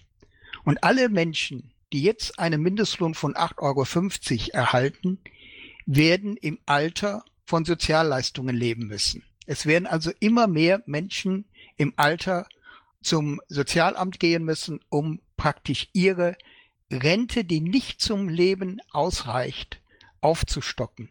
Und da wird man sich natürlich die Frage stellen, worin besteht dann der Unterschied? Denn dieses Geld, was später der Staat ausgeben muss, um diesen Leuten eine Existenzsicherung zu gewähren, wird aus Steuermitteln finanziert. Und ich kann mir gut vorstellen, dass irgendwann mal die Leute anfangen nachzudenken, irgendwas läuft in unserem Staat schief. Und es ist nur eine Frage der Zeit, bis dieses, diese Forderung nach einem Grundeinkommen, die Linken sprechen von einer Grundsicherung, dass die real wird, allein deswegen, weil nur durch diese Art und Weise eine, ein friedliches Leben in unserer Gesellschaft überhaupt noch möglich ist.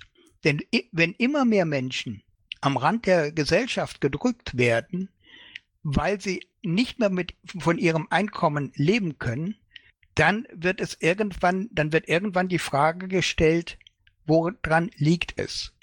Und ähm, ich sag's mal so, ähm, das BGE ist der nächste Schritt in unserer gesellschaftlich-kulturellen Evolution. Und jeder dieser Schritt in der Vergangenheit, wie die Emanzipation, wie das allgemeine Wahlrecht, wie die Abschaffung der Sklaverei, hat immer große Diskussionen geführt. Und bezogen nochmal auf das, was eben gesagt wurde, auf die Experten, die man fragen soll. Ich halte von dieser Frage der Experten nicht sehr viel.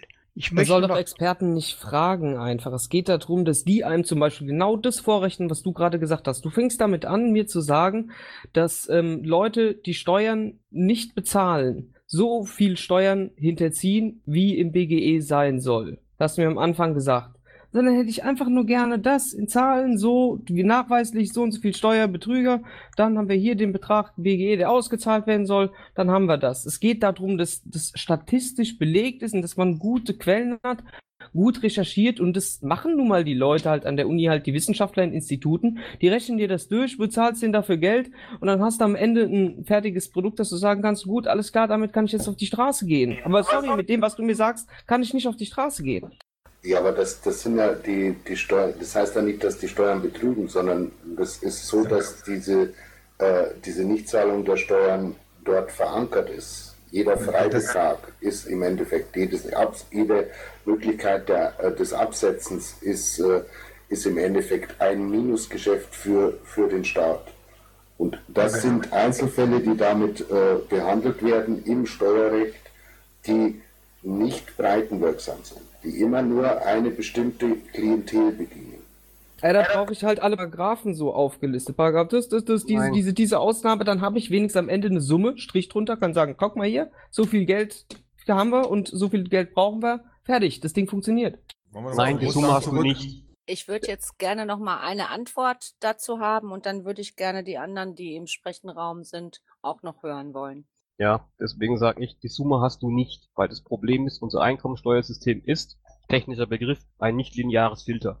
Du kannst aus der Summe der Höhe der Einkommensteuer nicht schließen, wie das verteilt ist und nicht eine Rückrechnung machen auf das, was mit dem NIFT-System wäre. Wir können nur ganz klar sagen, zum Beispiel, wie gesagt, für einen Millionär, dann, wenn du sagst, für einen Betrag kann man den Vergleich machen, wie viel würde er ähm, mit, also in dem BGE-System zahlen, wenn man eine 50 zum Beispiel ansetzen, wie viel zahlt er jetzt? Dann wirst du sehen, der wäre jetzt in dem BGE-System schlechter gestellt. Also der würde, wäre nicht nur Nettozahler, sondern würde auch zu jetzt drauf zahlen. Andere würden was bekommen. Wie sich das Ganze verteilt, dafür brauchst du tatsächlich die Detaildaten der Steuerverteilung, wie viele Leute haben wie viel Einkommen. Wir können nur grob sagen, es gibt eine Umverteilungsrichtung und es wird eine Umverteilung geben zu niedrigen Einkommen. Wie sich die dann volkswirtschaftlich auswirkt, das ist tatsächlich eine interessante Frage. Grundsätzlich, und das also, ist immer noch der letzte, der letzte Punkt, den ich noch zumachen würde, wenn du ein partielles Einkommen sehen willst, das ist ähm, äh, Michael Ebner hat an der mit seinem Sozialstaat ähm, 3.0 eine Rechnung gemacht für ein partielles Grundeinkommen, das mal 400 Euro macht und Wohnung mit Bedürftigkeit drauf hat. Das ist tatsächlich durchgerechnet. Ist momentan nur ein partieller Schritt an der Ecke, aber da hast du tatsächlich eine Rechnung auf den Betrag. Der nimmt aber auch Schätzdaten rein, weil wie gesagt, wir haben da ein Problem, nicht lineares Filter. Und das geht nicht so einfach direkt zu rechnen. Da fehlen Damit überzeugst du doch auch Daten. keinen. Also jetzt bitte, jetzt hört doch mal auf, da zu reden. Ihr Hallo? redet doch nur, also ich meine, das ist doch jetzt wirklich nur ein Gerede, ja. Wenn wir, ich möchte mal ganz kurz rein, weil ich schaue hier echt schon mit den, mit den Hufen, ja. Du bist auch der Nächste, der dran bist, also nehme ich das jetzt als Wortmeldung. Ja, sehr schön. Also wie gesagt, es geht erstmal darum, dass man natürlich jetzt hier auch rhetorisch sehr stark arbeitet. Ja, man kann natürlich überall dazu stimmen etc., aber es geht ja um normative Grundlagen. Das hat ja auch vorhin Hajo nochmal angeschnitten. Und wie gesagt, mein Geldansatz war ja erstmal eine normative Grundlage, dass ich sage, die normative ist, dass das gesetzliche Zahlungsmittel in der Norm mich von Schulden befreit. Es geht also um eine Entschuldung. Ja. Und ähm, das, ist, das ist genau der Punkt. Und da muss, da muss man ansetzen bei diesen Normativen und die muss man hinterfragen. Genauso wie das BGE ja auch eine Normative darstellen soll. Und diese Normative, also diese Zweckbindungen sozusagen, die man schafft, beschreiben Ökonomien. Ja, deshalb kann man nicht ohne Ökonomie darüber reden. Und diese Ökonomien werden beschrieben durch Grundlagen und durch Grundannahmen, ja, die man ändern möchte. Das ist dann die Transformation. Es gibt best- gibt bestimmte Ereignisräume sozusagen, die ich über die Normungen beschreibe und dadurch kann ich etwas transformieren. Aber dafür muss ich erstmal die normativen äh, ähm, Sachen kennen. Und da möchte ich mal auch wieder hinkommen zu, dem, zu der Kriegsfrage vorhin, die ja ähm, Gernot gestellt hat beziehungsweise ob das anders wäre. Nein, der Krieg ist jetzt genau die, also der Transfer der Verbindlichkeiten sozusagen in die Realwirtschaft im Ausland. Letztendlich arbeiten diese Leute oder beziehungsweise die Ressourcen werden jetzt genommen sozusagen, um unsere Maschinen zu betreiben, ja, um unseren, um um für uns zu arbeiten. Und da bin ich mich dann bei den Maschinen. Dass die Maschinen unsere Arbeit leisten werden, ja, wie sollen sie das denn machen? Wir brauchen für die Maschinen Ressourcen, wir brauchen Energie und so weiter. Also das sind alles normative Sachen, die auch in eurer Aussage existieren, äh, ja, die, die aber nicht weg, äh, wegdiskutiert werden, dadurch, dass man sie immer dann wieder auch zur Argumentation heranzieht. Wenn ich dann etwas äh, haben will, muss ich grundsätzlich etwas ändern. Da muss ich zum Beispiel, sage ich mal, vom Geld wieder ausgehen. Ich sage gesetzliches Zahlungsmittel. Ich sage, es ein Mittel der Entschuldung. Ja, wieso muss ich mich denn überhaupt entschulden? Wer stellt denn Forderungen gegen mich? Muss ich das Ganze nicht ein bedingungsloses Auskommen nennen und dafür sorgen, dass die Verbindlichkeiten und Forderungen kleiner werden? Das wäre doch auch mal ein Ansatz. Ja, und eben auch, dass ich diese Forderungen nicht dann irgendwie ins Ausland transponiere über, sage ich mal, äh, Geschäfte da und durch Kriegsmittel, sage ich mal, eintreibe mehr oder weniger oder anpasse, dass ich, das, äh, dass ich auch da die Ressourcen entsprechend kapitalisieren kann. Ja, also Sehr wie gesagt, gut. ich glaube, diese, dieser, dieser Mechanismus der, der Entschuldung oder der Verbindlichkeiten ist noch gar nicht klar rausgekommen. Meine Befürchtung ist, wenn wir ein BGE machen und erzeugen einfach Geld, wird dieser, diese Tendenz genau gesteigert. Ja, wenn wir mit den gleichen ökonomischen Grundlagen, mit den, mit, der, mit den Normativen sozusagen einfach Geld erzeugen, ja, was keinen realen Gegenwert innerhalb, sag ich mal, des, der, der, der, der der Wirtschaft, des Wirtschaftsraums hat, ja, werden wir diese Forderung exportieren. Gut, dann, haben wir, äh, dann werden wir darunter nicht leiden, aber an, äh, wir werden sie irgendwo anders beitreiben müssen. Und wenn es nur dazu ist, unsere Maschinen zu betreiben. Danke. Also das führt mich zu einem äh, spannenden Punkt, den ich an äh, Informationsständen auch gehört habe. Kann BGE überhaupt ein nationales Modell sein? Das würde ich noch mal gerne nach oben gehen. Also schaffen wir das, ähm, ohne dass, sage ich mal, zumindest äh, die EU oder wer mitgeht?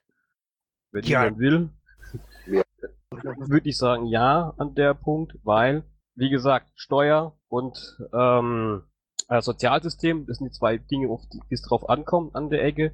Und wir haben die normative Grundlage an der Ecke, nämlich soziokulturelles ähm, Existenzminimum, schon im System drin. Das ist schon momentan Fakt. Das soll heute schon jeder haben. Das heißt, wir machen nur ein paar technische Parameter, die wir ändern, nämlich von äh, Subsidiaritätsprinzip zu Bedingungslosigkeit. Aber das Grundsatz ist drin, damit auch das Grundvolumen ist eigentlich schon im System drin. Muss es sein, wenn heute das System verfassungsgemäß funktioniert.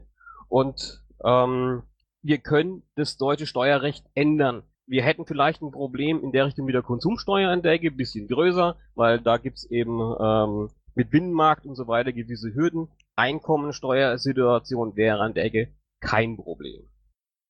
Okay, aufgrund, Rein technisch würde ich da mitgehen, dass, dass man es äh, national einführen kann. Man muss ein paar, ein paar Sachen beachten, aber in der, im Großen und Ganzen wäre es äh, national einzuführen. Wünschenswert wäre es mit Sicherheit europaweit. Das ist außer Frage. aufgrund der vielen jetzt am Saalmikro würde ich halt gerne ähm, die Leute noch einmal hören, auch aufgrund der fortgeschrittenen Zeit. Ich habe jetzt eine Reihenfolge, das ist Ametar, Ocean, Stefan, TSP Paul, Michael, ähm, A. Seidel und dann nochmal den Hajo. Vielleicht können wir das nacheinander jetzt nochmal sammeln. Ametar, bitte. Okay, vielen Dank. Ähm, Nochmal ganz kurz zu den Volks- und Wirtschaftswissenschaften. Also ich, ich würde mal vorschlagen, wir sollten uns überhaupt von diesen ganzen bestehenden lösen und auch das Ganze völlig neu denken, wie ich eingangs schon mal sagte. Dazu gehört auch zum Beispiel im volkswirtschaftlichen Bereich oder das, das Bruttoinlandsprodukt, was wir immer so als Maßstab sehen, Gemeinwohl, Ökonomie, Charakter rein, äh, äh, was äh, brauchen die Leute wirklich, was ist Wohlstand, wie messe ich ihn etc. Wenn ich heute den Ressourcenverbrauch dazu rechnen würde, zum Beispiel, wenn ich heute Holz, ein, ein Tisch produziere, wie viele Bäume habe ich dafür abgehackt, wie lange brauche ich das, bis dieser Baum nachwächst und würde diesen Verbrauch in irgendeiner Art und Weise äh, dann mit reinrechnen in ein Produkt, kommen wir heute zu einer ganz anderen Preispolitik und von einer, einer völlig anderen Betrachtungsweise. Äh, das mal das eine. Das nächste ist, ich habe auch so ein bisschen Probleme oder stelle die These in Frage, wir reden immer sehr viel, dass wir von einer Produktions- in eine Wissensgesellschaft gehen. Ähm, ich glaube, da müssen wir auch ein bisschen vorsichtig sein, äh, denn wir haben eigentlich Arbeit ohne Ende.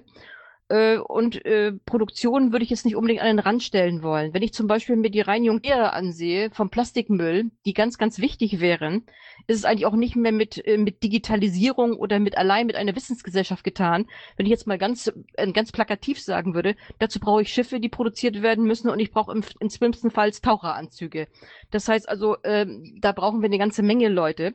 Und ich glaube auch nicht, wenn wir uns in dem Gemeinwohl-Ökonomie-Charakter bewegen, ähm, auch äh, genügend Arbeit und das ist auch nicht damit getan, dass jetzt die, die Maschinen alle die Arbeit machen. Nein, wir haben unglaublich viele Aufgaben und ich würde fast behaupten, wenn wir einmal um uns herum wahrnehmen, was wir an unseren Umwelt äh, haben und wenn wir die alle in Angriff nehmen würden, bis zur Aufforstung der Regenwälder, ähm, dann hätten wir alle Arbeit ohne Ende. Wir müssen nur einen anderen Maßstab dafür ziehen.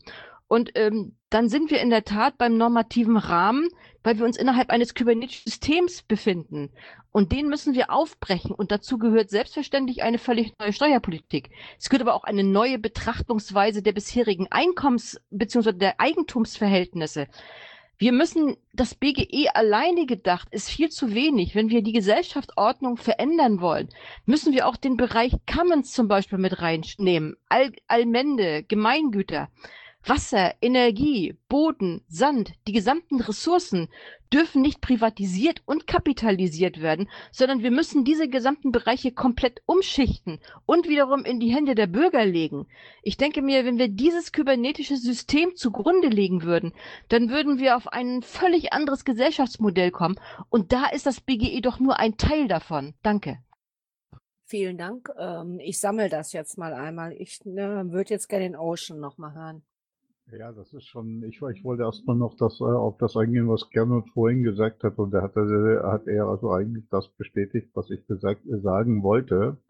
Äh, ein BGE äh, ist nur dann äh, durchführbar oder ein, einsetzbar, wenn die Menschen das auch wollen. Das heißt, wenn, wenn, wenn, der, wenn es vom Willen der Menschen ausgeht. Ja, äh, mit der Wirtschaft, da bin ich also äh, vielleicht etwas anderer Meinung. Ich denke, dass wir im wirtschaftlichen Bereich umdenken müssen. Wir müssen aufhören, äh, äh hier in, in Rüstungsindustrie zu denken, sondern und das ist äh, leider, da werde ich wieder so ein Ding aufs, aufs Haupt kriegen. Wir müssen mal überlegen, ob wir nicht also eine Wirtschaft entwickeln, die, die zum Beispiel in die Raumfahrt geht, wo also unendlich vieles noch zu tun ist. Aber mir ging es in erster Linie darum, dem gerne zu sagen, ich gebe Ihnen da vollkommen recht, wir müssen sehen, dass wir den Bevölker, dass, dass die Bevölkerung die Forderung stellt nach einem BGE. Okay, vielen Dank. Jetzt habe ich den Stefan als nächsten. Ja, ja. Also, ähm, ich habe was im Hals gerade. Ähm, ist so, ähm, ich, ich habe, äh, will eigentlich mit ähm, A. Seidel war das und mit einem äh, Wegbold müsste ich mich eigentlich, wäre das schön, wenn man ähm, mal zusammen sich nochmal setzen könnte, so im kleinen Kreis. Ähm, zwei Anmerkungen wollte ich noch machen. Äh, also ganz kurz zur Quantitätsgleichung. Ähm, äh, war das doch das eine, ähm, dass ja, ich, ich würde einfach mal, also nur anskizziert, ja. Wenn das Preisniveau steigt in der Quantitätsgleichung auf der einen Seite, dann ähm, ist äh, Schlussfolgerung aus meiner Sicht, dass die Geldmenge dann auch entsprechend halt steigert, äh, gesteigert wird und ähm, dann gleicht sich das aus. Die also Umlaufgeschwindigkeit, wird, die Umlaufgeschwindigkeit wird gesteigert, wenn du ein BGE ausgibst. Du druckst ja kein Geld. Ähm, das würde ich jetzt mal nicht ähm, per se äh, nicht sagen. Also man kann Transaktionen und Umlaufgeschwindigkeit, habe ich gedacht, vielleicht rauskürzen, aber das, das kann man vielleicht mal zusammen dann, ähm, also eine kleine Runde. Ähm, äh, ja, weil das andere, ich, ich will ein kleines Bild, wollte ich noch zeichnen, ja, ähm, was das vielleicht äh, mehr verdeutlicht auch, ähm, wenn du nämlich so eine Blase hast und die wird angestochen, ja, also wir haben eine riesen äh, Geldblase, ähm, ja, wo viel so viel Geld da ist, zehn Müssen wir jetzt hier keine Diskussion draus machen, oder? Am Saalmikro. Deswegen. Ja klar, am Finanzmarkt. Ähm, nee, also welchen Big Bolt auch. Ähm, Geldblase ist da, die wird angestochen und schrumpft in sich zusammen. Auf der anderen Seite, was ist das Gegenteil von der Geld, äh, also von der Blase da, wo besteht die Finanzbubble? Hm, ja gut, ja. Ich, ich, sag mal kurz, das ist die Delle, ja. Auf der anderen Seite ähm, hast du eine Delle, äh, ich sag mal auch plakativ Zinsstaubsauger. Und der ähm, zieht ja dann ja hier die äh, Schulden, äh, Zinstilgung und sowas, ähm, dann, äh, was war jetzt der Punkt?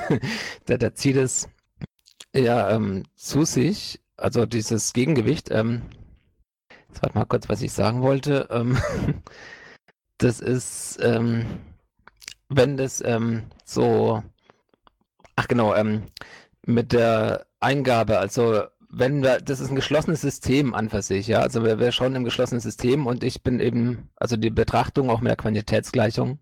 Und ich denke eher, das ist ein offenes System und es ist halt auch immer die Möglichkeit, äh, Vorfinanzierung, immer die Möglichkeit, dass man exogen was Geld eingibt äh, in die Wirtschaft. Also durch die EZB zum Beispiel, dass man hier ähm, ja, genau, ähm, dass man Geld ins System gibt. Und die Frage ist halt, an welcher Stelle du das Geld reingibst. Und da muss eben dann ein Wandel stattfinden, ja.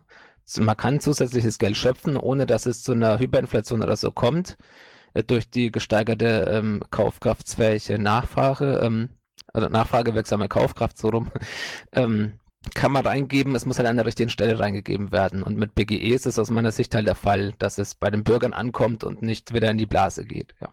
Danke. Und dann ist den Rest äh, woanders, ja. Jetzt habe ich TSP Paul auf meiner Liste. Ja, also ich möchte weitestgehend äh, Ametar äh, zustimmen, aber auch hier unseren Stefan, der ja oft nicht so verstanden wird, obwohl da viel Intelligenz hintersteckt. Ähm, ja, es bedarf einem, ich komme ja aus der AG Geldordnung Finanzpolitik ähm, und so weiter, AG Wirtschaft.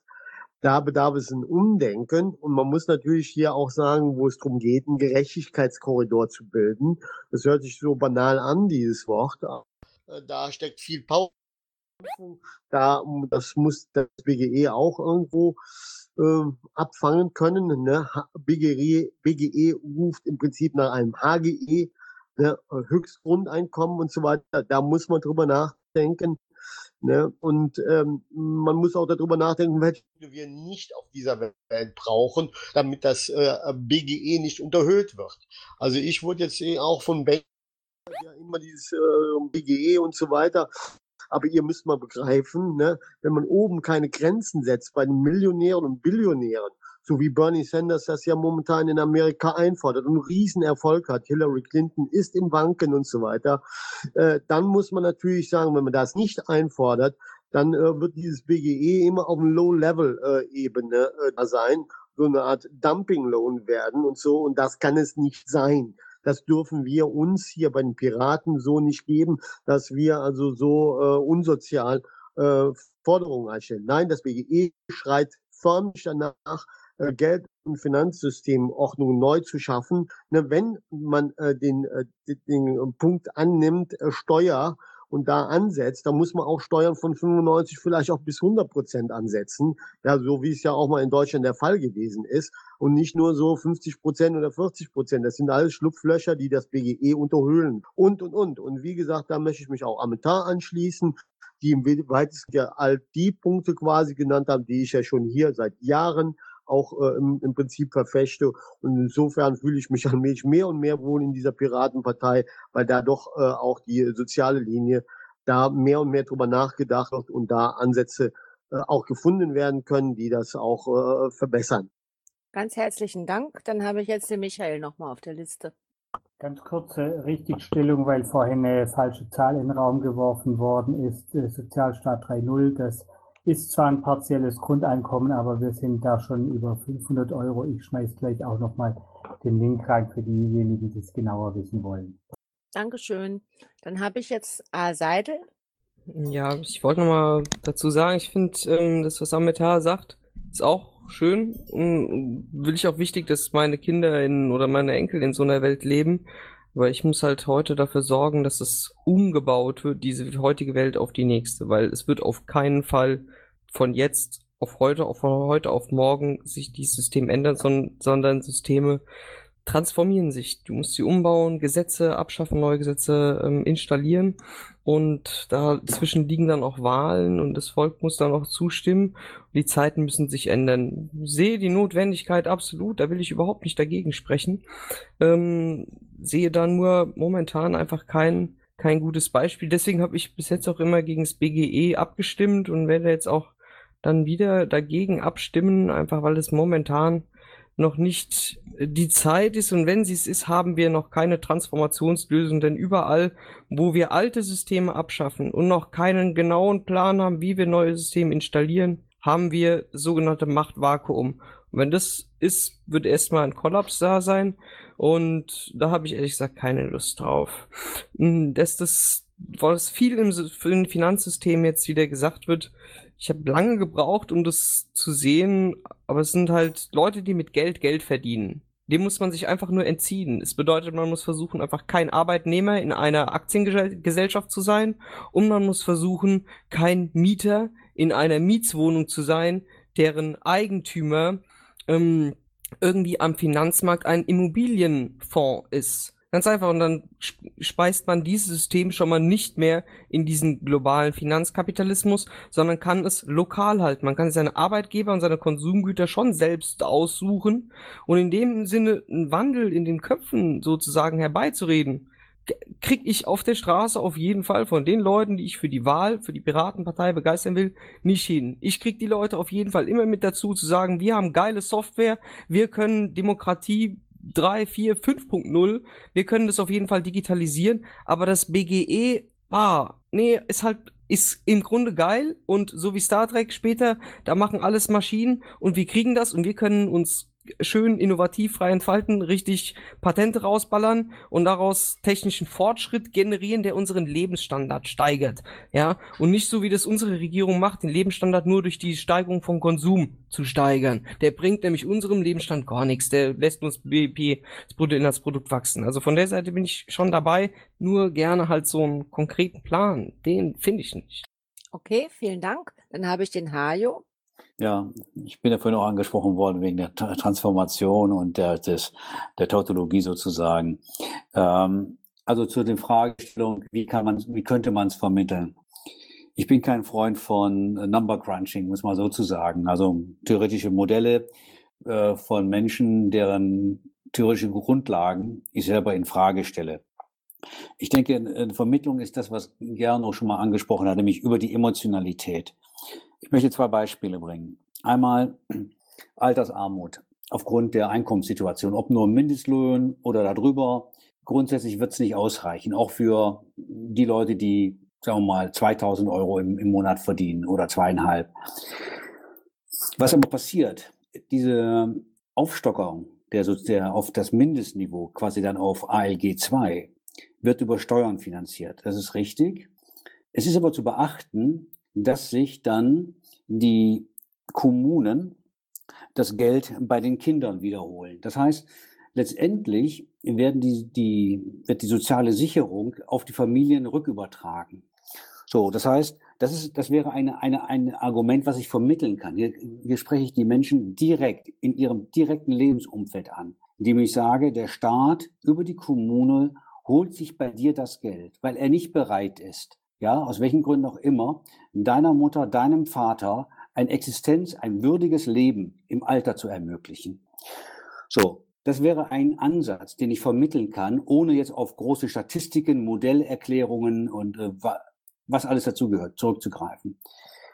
Ein zweites Beispiel, ähm, dass das BGE funktioniert oder funktionieren kann und auch ökonomisch Sinn macht, äh, ist, wenn ich die klassische staatliche Rente sehe. Was ist das denn? Wenn ich das mal sehr abstrakt betrachte, dann ist es letztendlich ein Grundeinkommen, was sich an der, ich sag jetzt mal, an der Einkommenssituation äh, der, äh, meiner Lebensleistung orientiert. Das heißt, es ist nicht zweckgebunden. Ich bekomme es, ich kann es ausgeben. Es war sozusagen ein BGE im Alter, in Abhängigkeit von meiner Einkommenssituation. Ob gerecht, das gerecht ist oder nicht, sei mal dahingestellt. Es wurde finanziert, es war gesellschaftspolitisch akzeptiert. Keiner hat gesagt, der faule Rentner, warum geht er nicht arbeiten mit 98 und so weiter. Was aber ganz interessant war, dass, und das wird unterschlagen heute, dass die Rentenempfänger der staatlichen Rente nämlich die, die etwas mehr hatten als, als das, ähm, sagen wir mal, die unteren Einkommensgruppen in der Rente, hohe Transferleistungen innerhalb der Familien vorgenommen haben und somit auch wiederum die, sag mal, einen Beitrag, indirekt einen Beitrag in, die, in das sogenannte BIP geleistet haben. Heißt also letztendlich, wenn es mir gelingt, den Link herzustellen zwischen einem, äh, der, der Emotionalität auf der einen Seite und in Verbindung mit klassischer Altersversorgung, dann habe ich durchaus äh, Erklärungsansätze, warum ich ein BGE brauche. Ja, was auch der Sinn ist. Und damit kann ich auch zum Teil sicherlich auch die volkswirtschaftlichen äh, Einwände, die ja durchaus modellhaft berechtigt sind aus, der, aus dem Standpunkt heraus, wiederum zurückweisen. Ich kann sie relativieren. Das so dazu. Ja, vielen Dank. Ich wollte auch noch etwas ergänzen. Ich möchte noch Ich- was ergänzen. Okay. Ganz, ja, ga- ganz kurz, äh, was sehr, sehr wichtig ist, weil ich ja auch seit Jahren hier auch immer proklamiere und so weiter. Also wenn jetzt zu mir einer kommen würde und sagen, würde sagen, Paul und so weiter, wie ist das denn mit BGE und so weiter, gelöst von allem, äh, hallo, kann man mich verstehen? Nee, dann würde ich sagen, äh, da- das BGE ist ein Teil äh, des Tariflohnsystems. Und da würde ich auch einen Link setzen. Hajo geht den Weg schon so ein bisschen richtig, um zu sagen, äh, Rente und so weiter. Aber ich würde äh, klar sagen, nein, das ist ein Gerechtigkeitskorridor, der im Tarif, Tariflohnsystem eingeführt ist und so weiter. Und dass man auch fordert, dass alle Menschen auf dieser Welt ja in Tariflöhnen äh, einkategorisiert werden, um es sehr hart auszudrücken. Auch ein Carsten Marschmeier, der würde nicht mehr Geld verdienen oder beziehungsweise auch einen, einen Tariflohn bekommen und jetzt nicht irgend, aus irgendeinem Rahmen herausspringen. Genau wie Mr. Trump oder Trumpeltier in Amerika und so weiter. Und das zu definieren, das ist die Kunst der ganzen Geschichte. Und dann zu sagen, okay, in diesem Tariflohnsystem ist der, das BGE ein Teil davon. Ja, und klipp und klar auch super wichtig, auch gerade für die Piratenpartei oder Pa- Partei äh, weltweit, ist ja egal. Ähm, wichtig ist zu sagen, W gleich F mal S. Alles ist Arbeit, was der Mensch macht.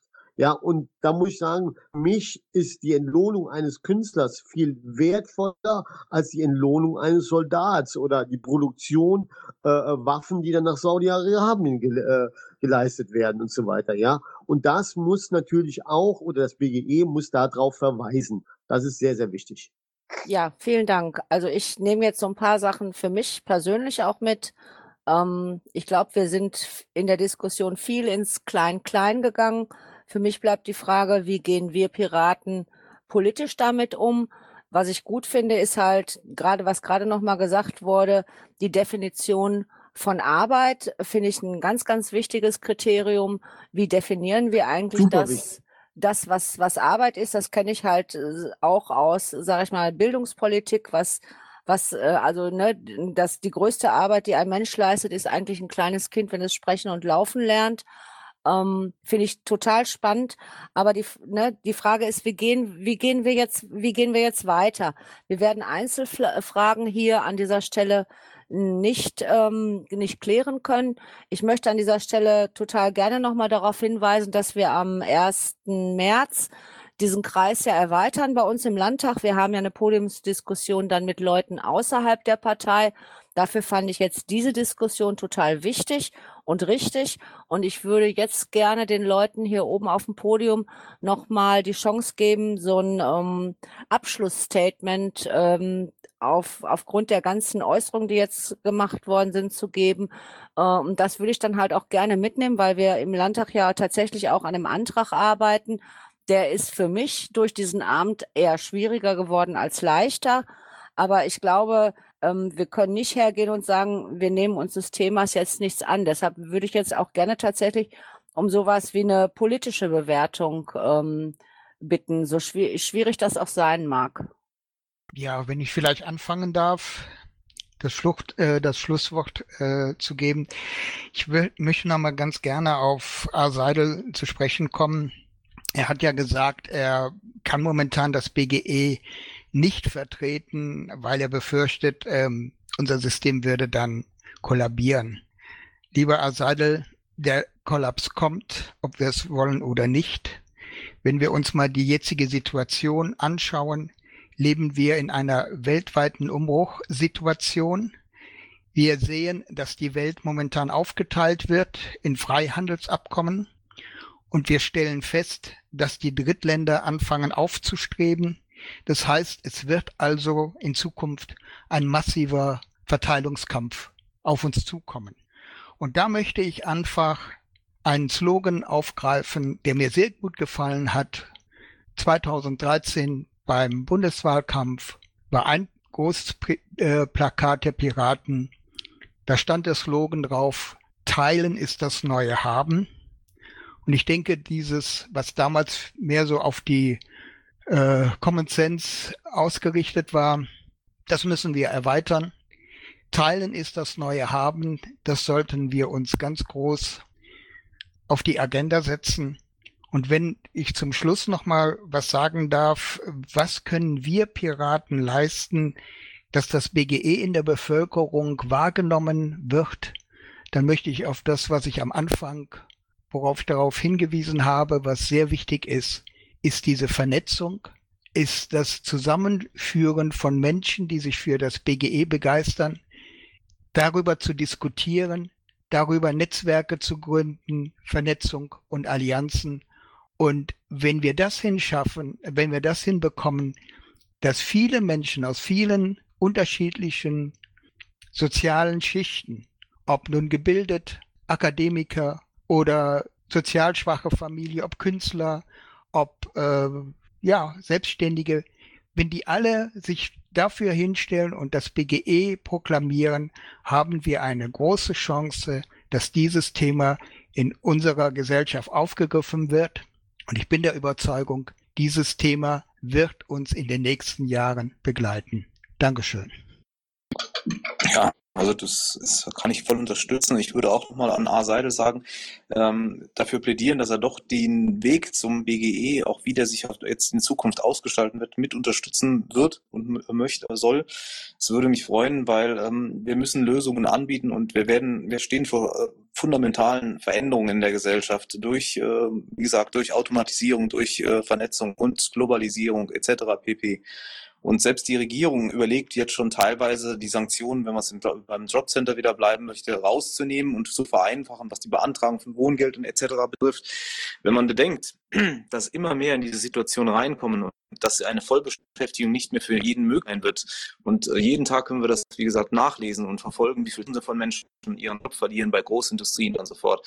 Für all diese müssen wir eine neue Lösung haben. Auch da muss der Staat aufkommen. Das kann dann nicht sein, dass man das in ein Sanktionssystem äh, reinführt, das äh, einen riesigen Verwaltungsapparat und noch mehr Kosten produziert, als es an die Leute rausgibt, ähm, äh, unterstützt und ähm, auch weiter, sage ich mal, auch Systeme äh, ähm, damit äh, oder Märkte äh, schafft, äh, wo praktisch äh, Leute beschäftigt äh, werden durch äh, Weiterungsmaßnahmen, die nachher auf dem Arbeitsmarkt nichts mehr wert sind und so weiter. Wenn man all diese Systeme dann reformiert und abschafft und nur noch sich auf die Kernkompetenz äh, konzentriert, gerade im Jobcenter-Bereich, nämlich die aktive Vermittlung, nämlich von Mensch, Mensch zu Mensch und zu Mensch zum, zum Unternehmer und so weiter, sind wir, äh, sparen wir im Endeffekt noch viel, viel mehr Geld, als wenn wir dieses System weiter unterstützen und weiter aufblähen. Deswegen kann es nur sein, dass wir in Richtung BGE uns entwickeln müssen, die auch immer geartet das ausgestaltet werden kann. Und klar, wir brauchen Transformationen und so weiter. Das wird sich alles zeigen. Aber der Weg muss, muss sein, dass wir von diesem, von diesem System uns zu einem nächsten, besseren System für alle entwickeln. Und das kann wirklich nur so ein bedingungsloses Grundeinkommen sein. Ja, ich möchte an der Ecke sagen, also aufgreifen von den praktischen Dingen. Ähm, wie gesagt, wir konnten hier auch nur Teilaspekte vom Grundeinkommen letztendlich besprechen. Wir haben hier zum Beispiel diese ganzen emanzipatorischen Ansätze und sowas praktisch gar nicht angerissen an dem Punkt. Wir haben auch den Ansatz, ähm, jetzt hier, der die Themenwoche hat, nämlich eigentlich in die Richtung Industrie für Null, Digitalisierung, Ende der Arbeit. Was da drin steckt, hier tatsächlich nur äh, so am Rande abgerissen, weil eben sonst immer die Frage kommt, naja, und was jetzt? Und hier in der Praxis, denke ich, muss man tatsächlich sagen, äh, wer sich praktische Dinge haben will, sollte tatsächlich eine Runde kleiner denken, in Anführungsstrichen. Ähm, nicht gleich das ganze BGE nehmen, sondern eher mal Richtung Sockeleinkommen sich die Sache ansehen. Oder eben die zwei Punkte. Wie gesagt, das eine gibt es einen Antrag im ähm, ähm, Bundesparteitag zum Thema Hintergrundsicherung und die andere Ecke ist eben tatsächlich Altersgrundsicherung. Diese zwei Dinge mal tatsächlich zu betrachten, weil das kommen auch auf so ein paar Problempunkte eben nicht rein äh, an der Stelle. Das sind sozusagen die kleineren Systeme. Und dann kann man so langsam vielleicht mal sehen, wie das System funktionieren soll. Wichtig ist mir an der einfach die, die, die Sache äh, zu sagen, dass wir gar nicht so weit vom BGE entfernt sind. Ja, wir sind viel näher dran, oder wir waren vor allem viel näher dran, als wir eigentlich denken. Weil tatsächlich ist es so, wir haben äh, aus dem Grundgesetz abgeleitet die sichere Existenz und gesellschaftliche Teilhabe für alle als Ziel es ist genau das gleiche Ziel, was das Grundeinkommen hat. Nicht mehr an der Stelle. Da haben wir, sind wir schon voll auf Linie. Im Unterschied zum Beispiel zu Großbritannien oder anderen Staaten. Aber hier in Deutschland ist es eigentlich schon fast Fakt.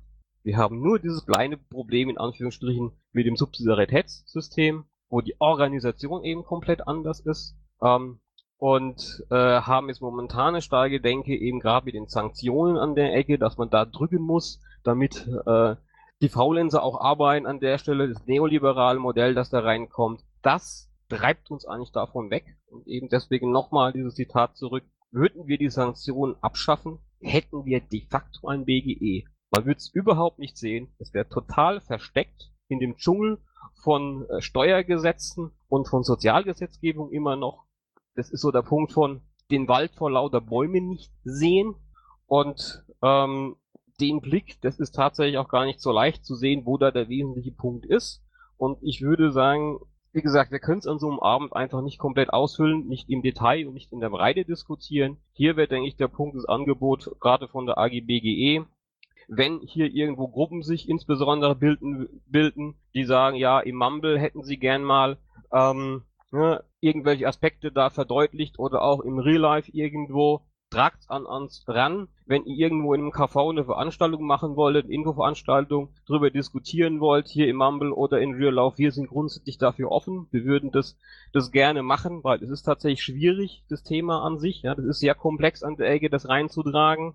Ähm, kommt auf uns zu, damit wir da was ausmachen können und ansonsten eben auch im Zweifelsfall kommt auf uns zu in die AGBGE. Wir sind jeden ähm, ersten Mittwoch im Monat und 22. eigentlich im Mumble aktiv und nur so können wir im Prinzip weiterkommen mit einer Diskussion. Und danke für die heutige Teilnahme. Der Ernst fehlt uns noch. Ja, also ich sage auch danke. Ich fand es äh, sehr, sehr anregend und sind einige Aspekte auf, aufgekommen, die, die ich mal auch mitnehmen kann. Äh, mir liegt äh, immer noch am Herzen, dass wir einzelne Punkte bearbeiten und ich denke, dass wir genug Ungerechtigkeiten im, im Steuerrecht haben, die wir einzeln auflegen können, eventuell dadurch vielleicht auch die Sensibilität in der Bevölkerung etwas erhöhen. Äh, ansonsten mit Kinder Kindergrundsicherung und Altersgrundsicherung, denke ich auch, sind wir auf einem, auf guten Weg und mit einzelnen Schritten äh, kommen wir auch in die Akzeptanz der Bürger. Danke. Ich sage jetzt noch mal abschließend so zwei Sätze. Ich finde das total toll und ich glaube, dass wir in, den, in dem Thema viel tiefer sind als viele andere. Und ich finde es total wichtig, dass wir uns auch über diese technischen Dinge ähm, unterhalten und da weiter diskutieren. Aber beeindruckt hat mich tatsächlich heute Abend Ametar, die sagt, es geht nicht nur um technische Dinge und um die um Umsetzung, es geht um die politi politische Forderung und nicht nur hier in Deutschland, sondern europaweit, weltweit. Und ähm, ich glaube, wir können einfach auch Forderungen stellen, politisch, die halt nicht untermauert sind. Und wir haben es nicht bis auf den letzten Cent ausgerechnet. Das kann uns doch nicht daran hindern zu sagen, wir stehen da und sagen, das ist der Weg, äh, ohne dass wir das, das Ziel jetzt, sage ich mal, in Einzelheiten benennen. Und ähm, ich, äh, das hat, das hat mir das heute Abend irgendwie so gezeigt, dass wir eigentlich alle der Meinung sind, okay, der, das Ziel, da, da sind wir uns ja irgendwie auch einig, dass wir das wollen. Und wie das jetzt in Einzelheiten umzusetzen ist, ähm, wissen wir vielleicht noch nicht so genau. Mich hat äh, Herr Lammert, unser Bundestagspräsident, darauf angesprochen, der sehr interessiert irgendwie auch war und äh, mit mir darüber diskutieren wollte und auch mit dieser Sache kam, wie, wie soll denn dann die Finanzierung äh, laufen? Ja gut, das muss man dann sehen, aber das kann uns ja nicht abhalten, ähm, diese Forderung politisch zu stellen. Und das ist das, was ich jetzt im Moment mitnehme. Und ich denke, das sollten wir halt auch an die Stammtische mitnehmen in dieser BGE-Themenwoche. Und ähm, insofern fand ich das heute Abend alles gut und ich fand das total toll, dass ihr alle hier wart und ich hoffe, dass wir da auf dem Weg einen Schritt weiterkommen.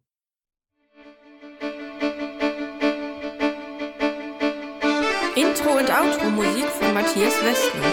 East meets West unter Creative Commons.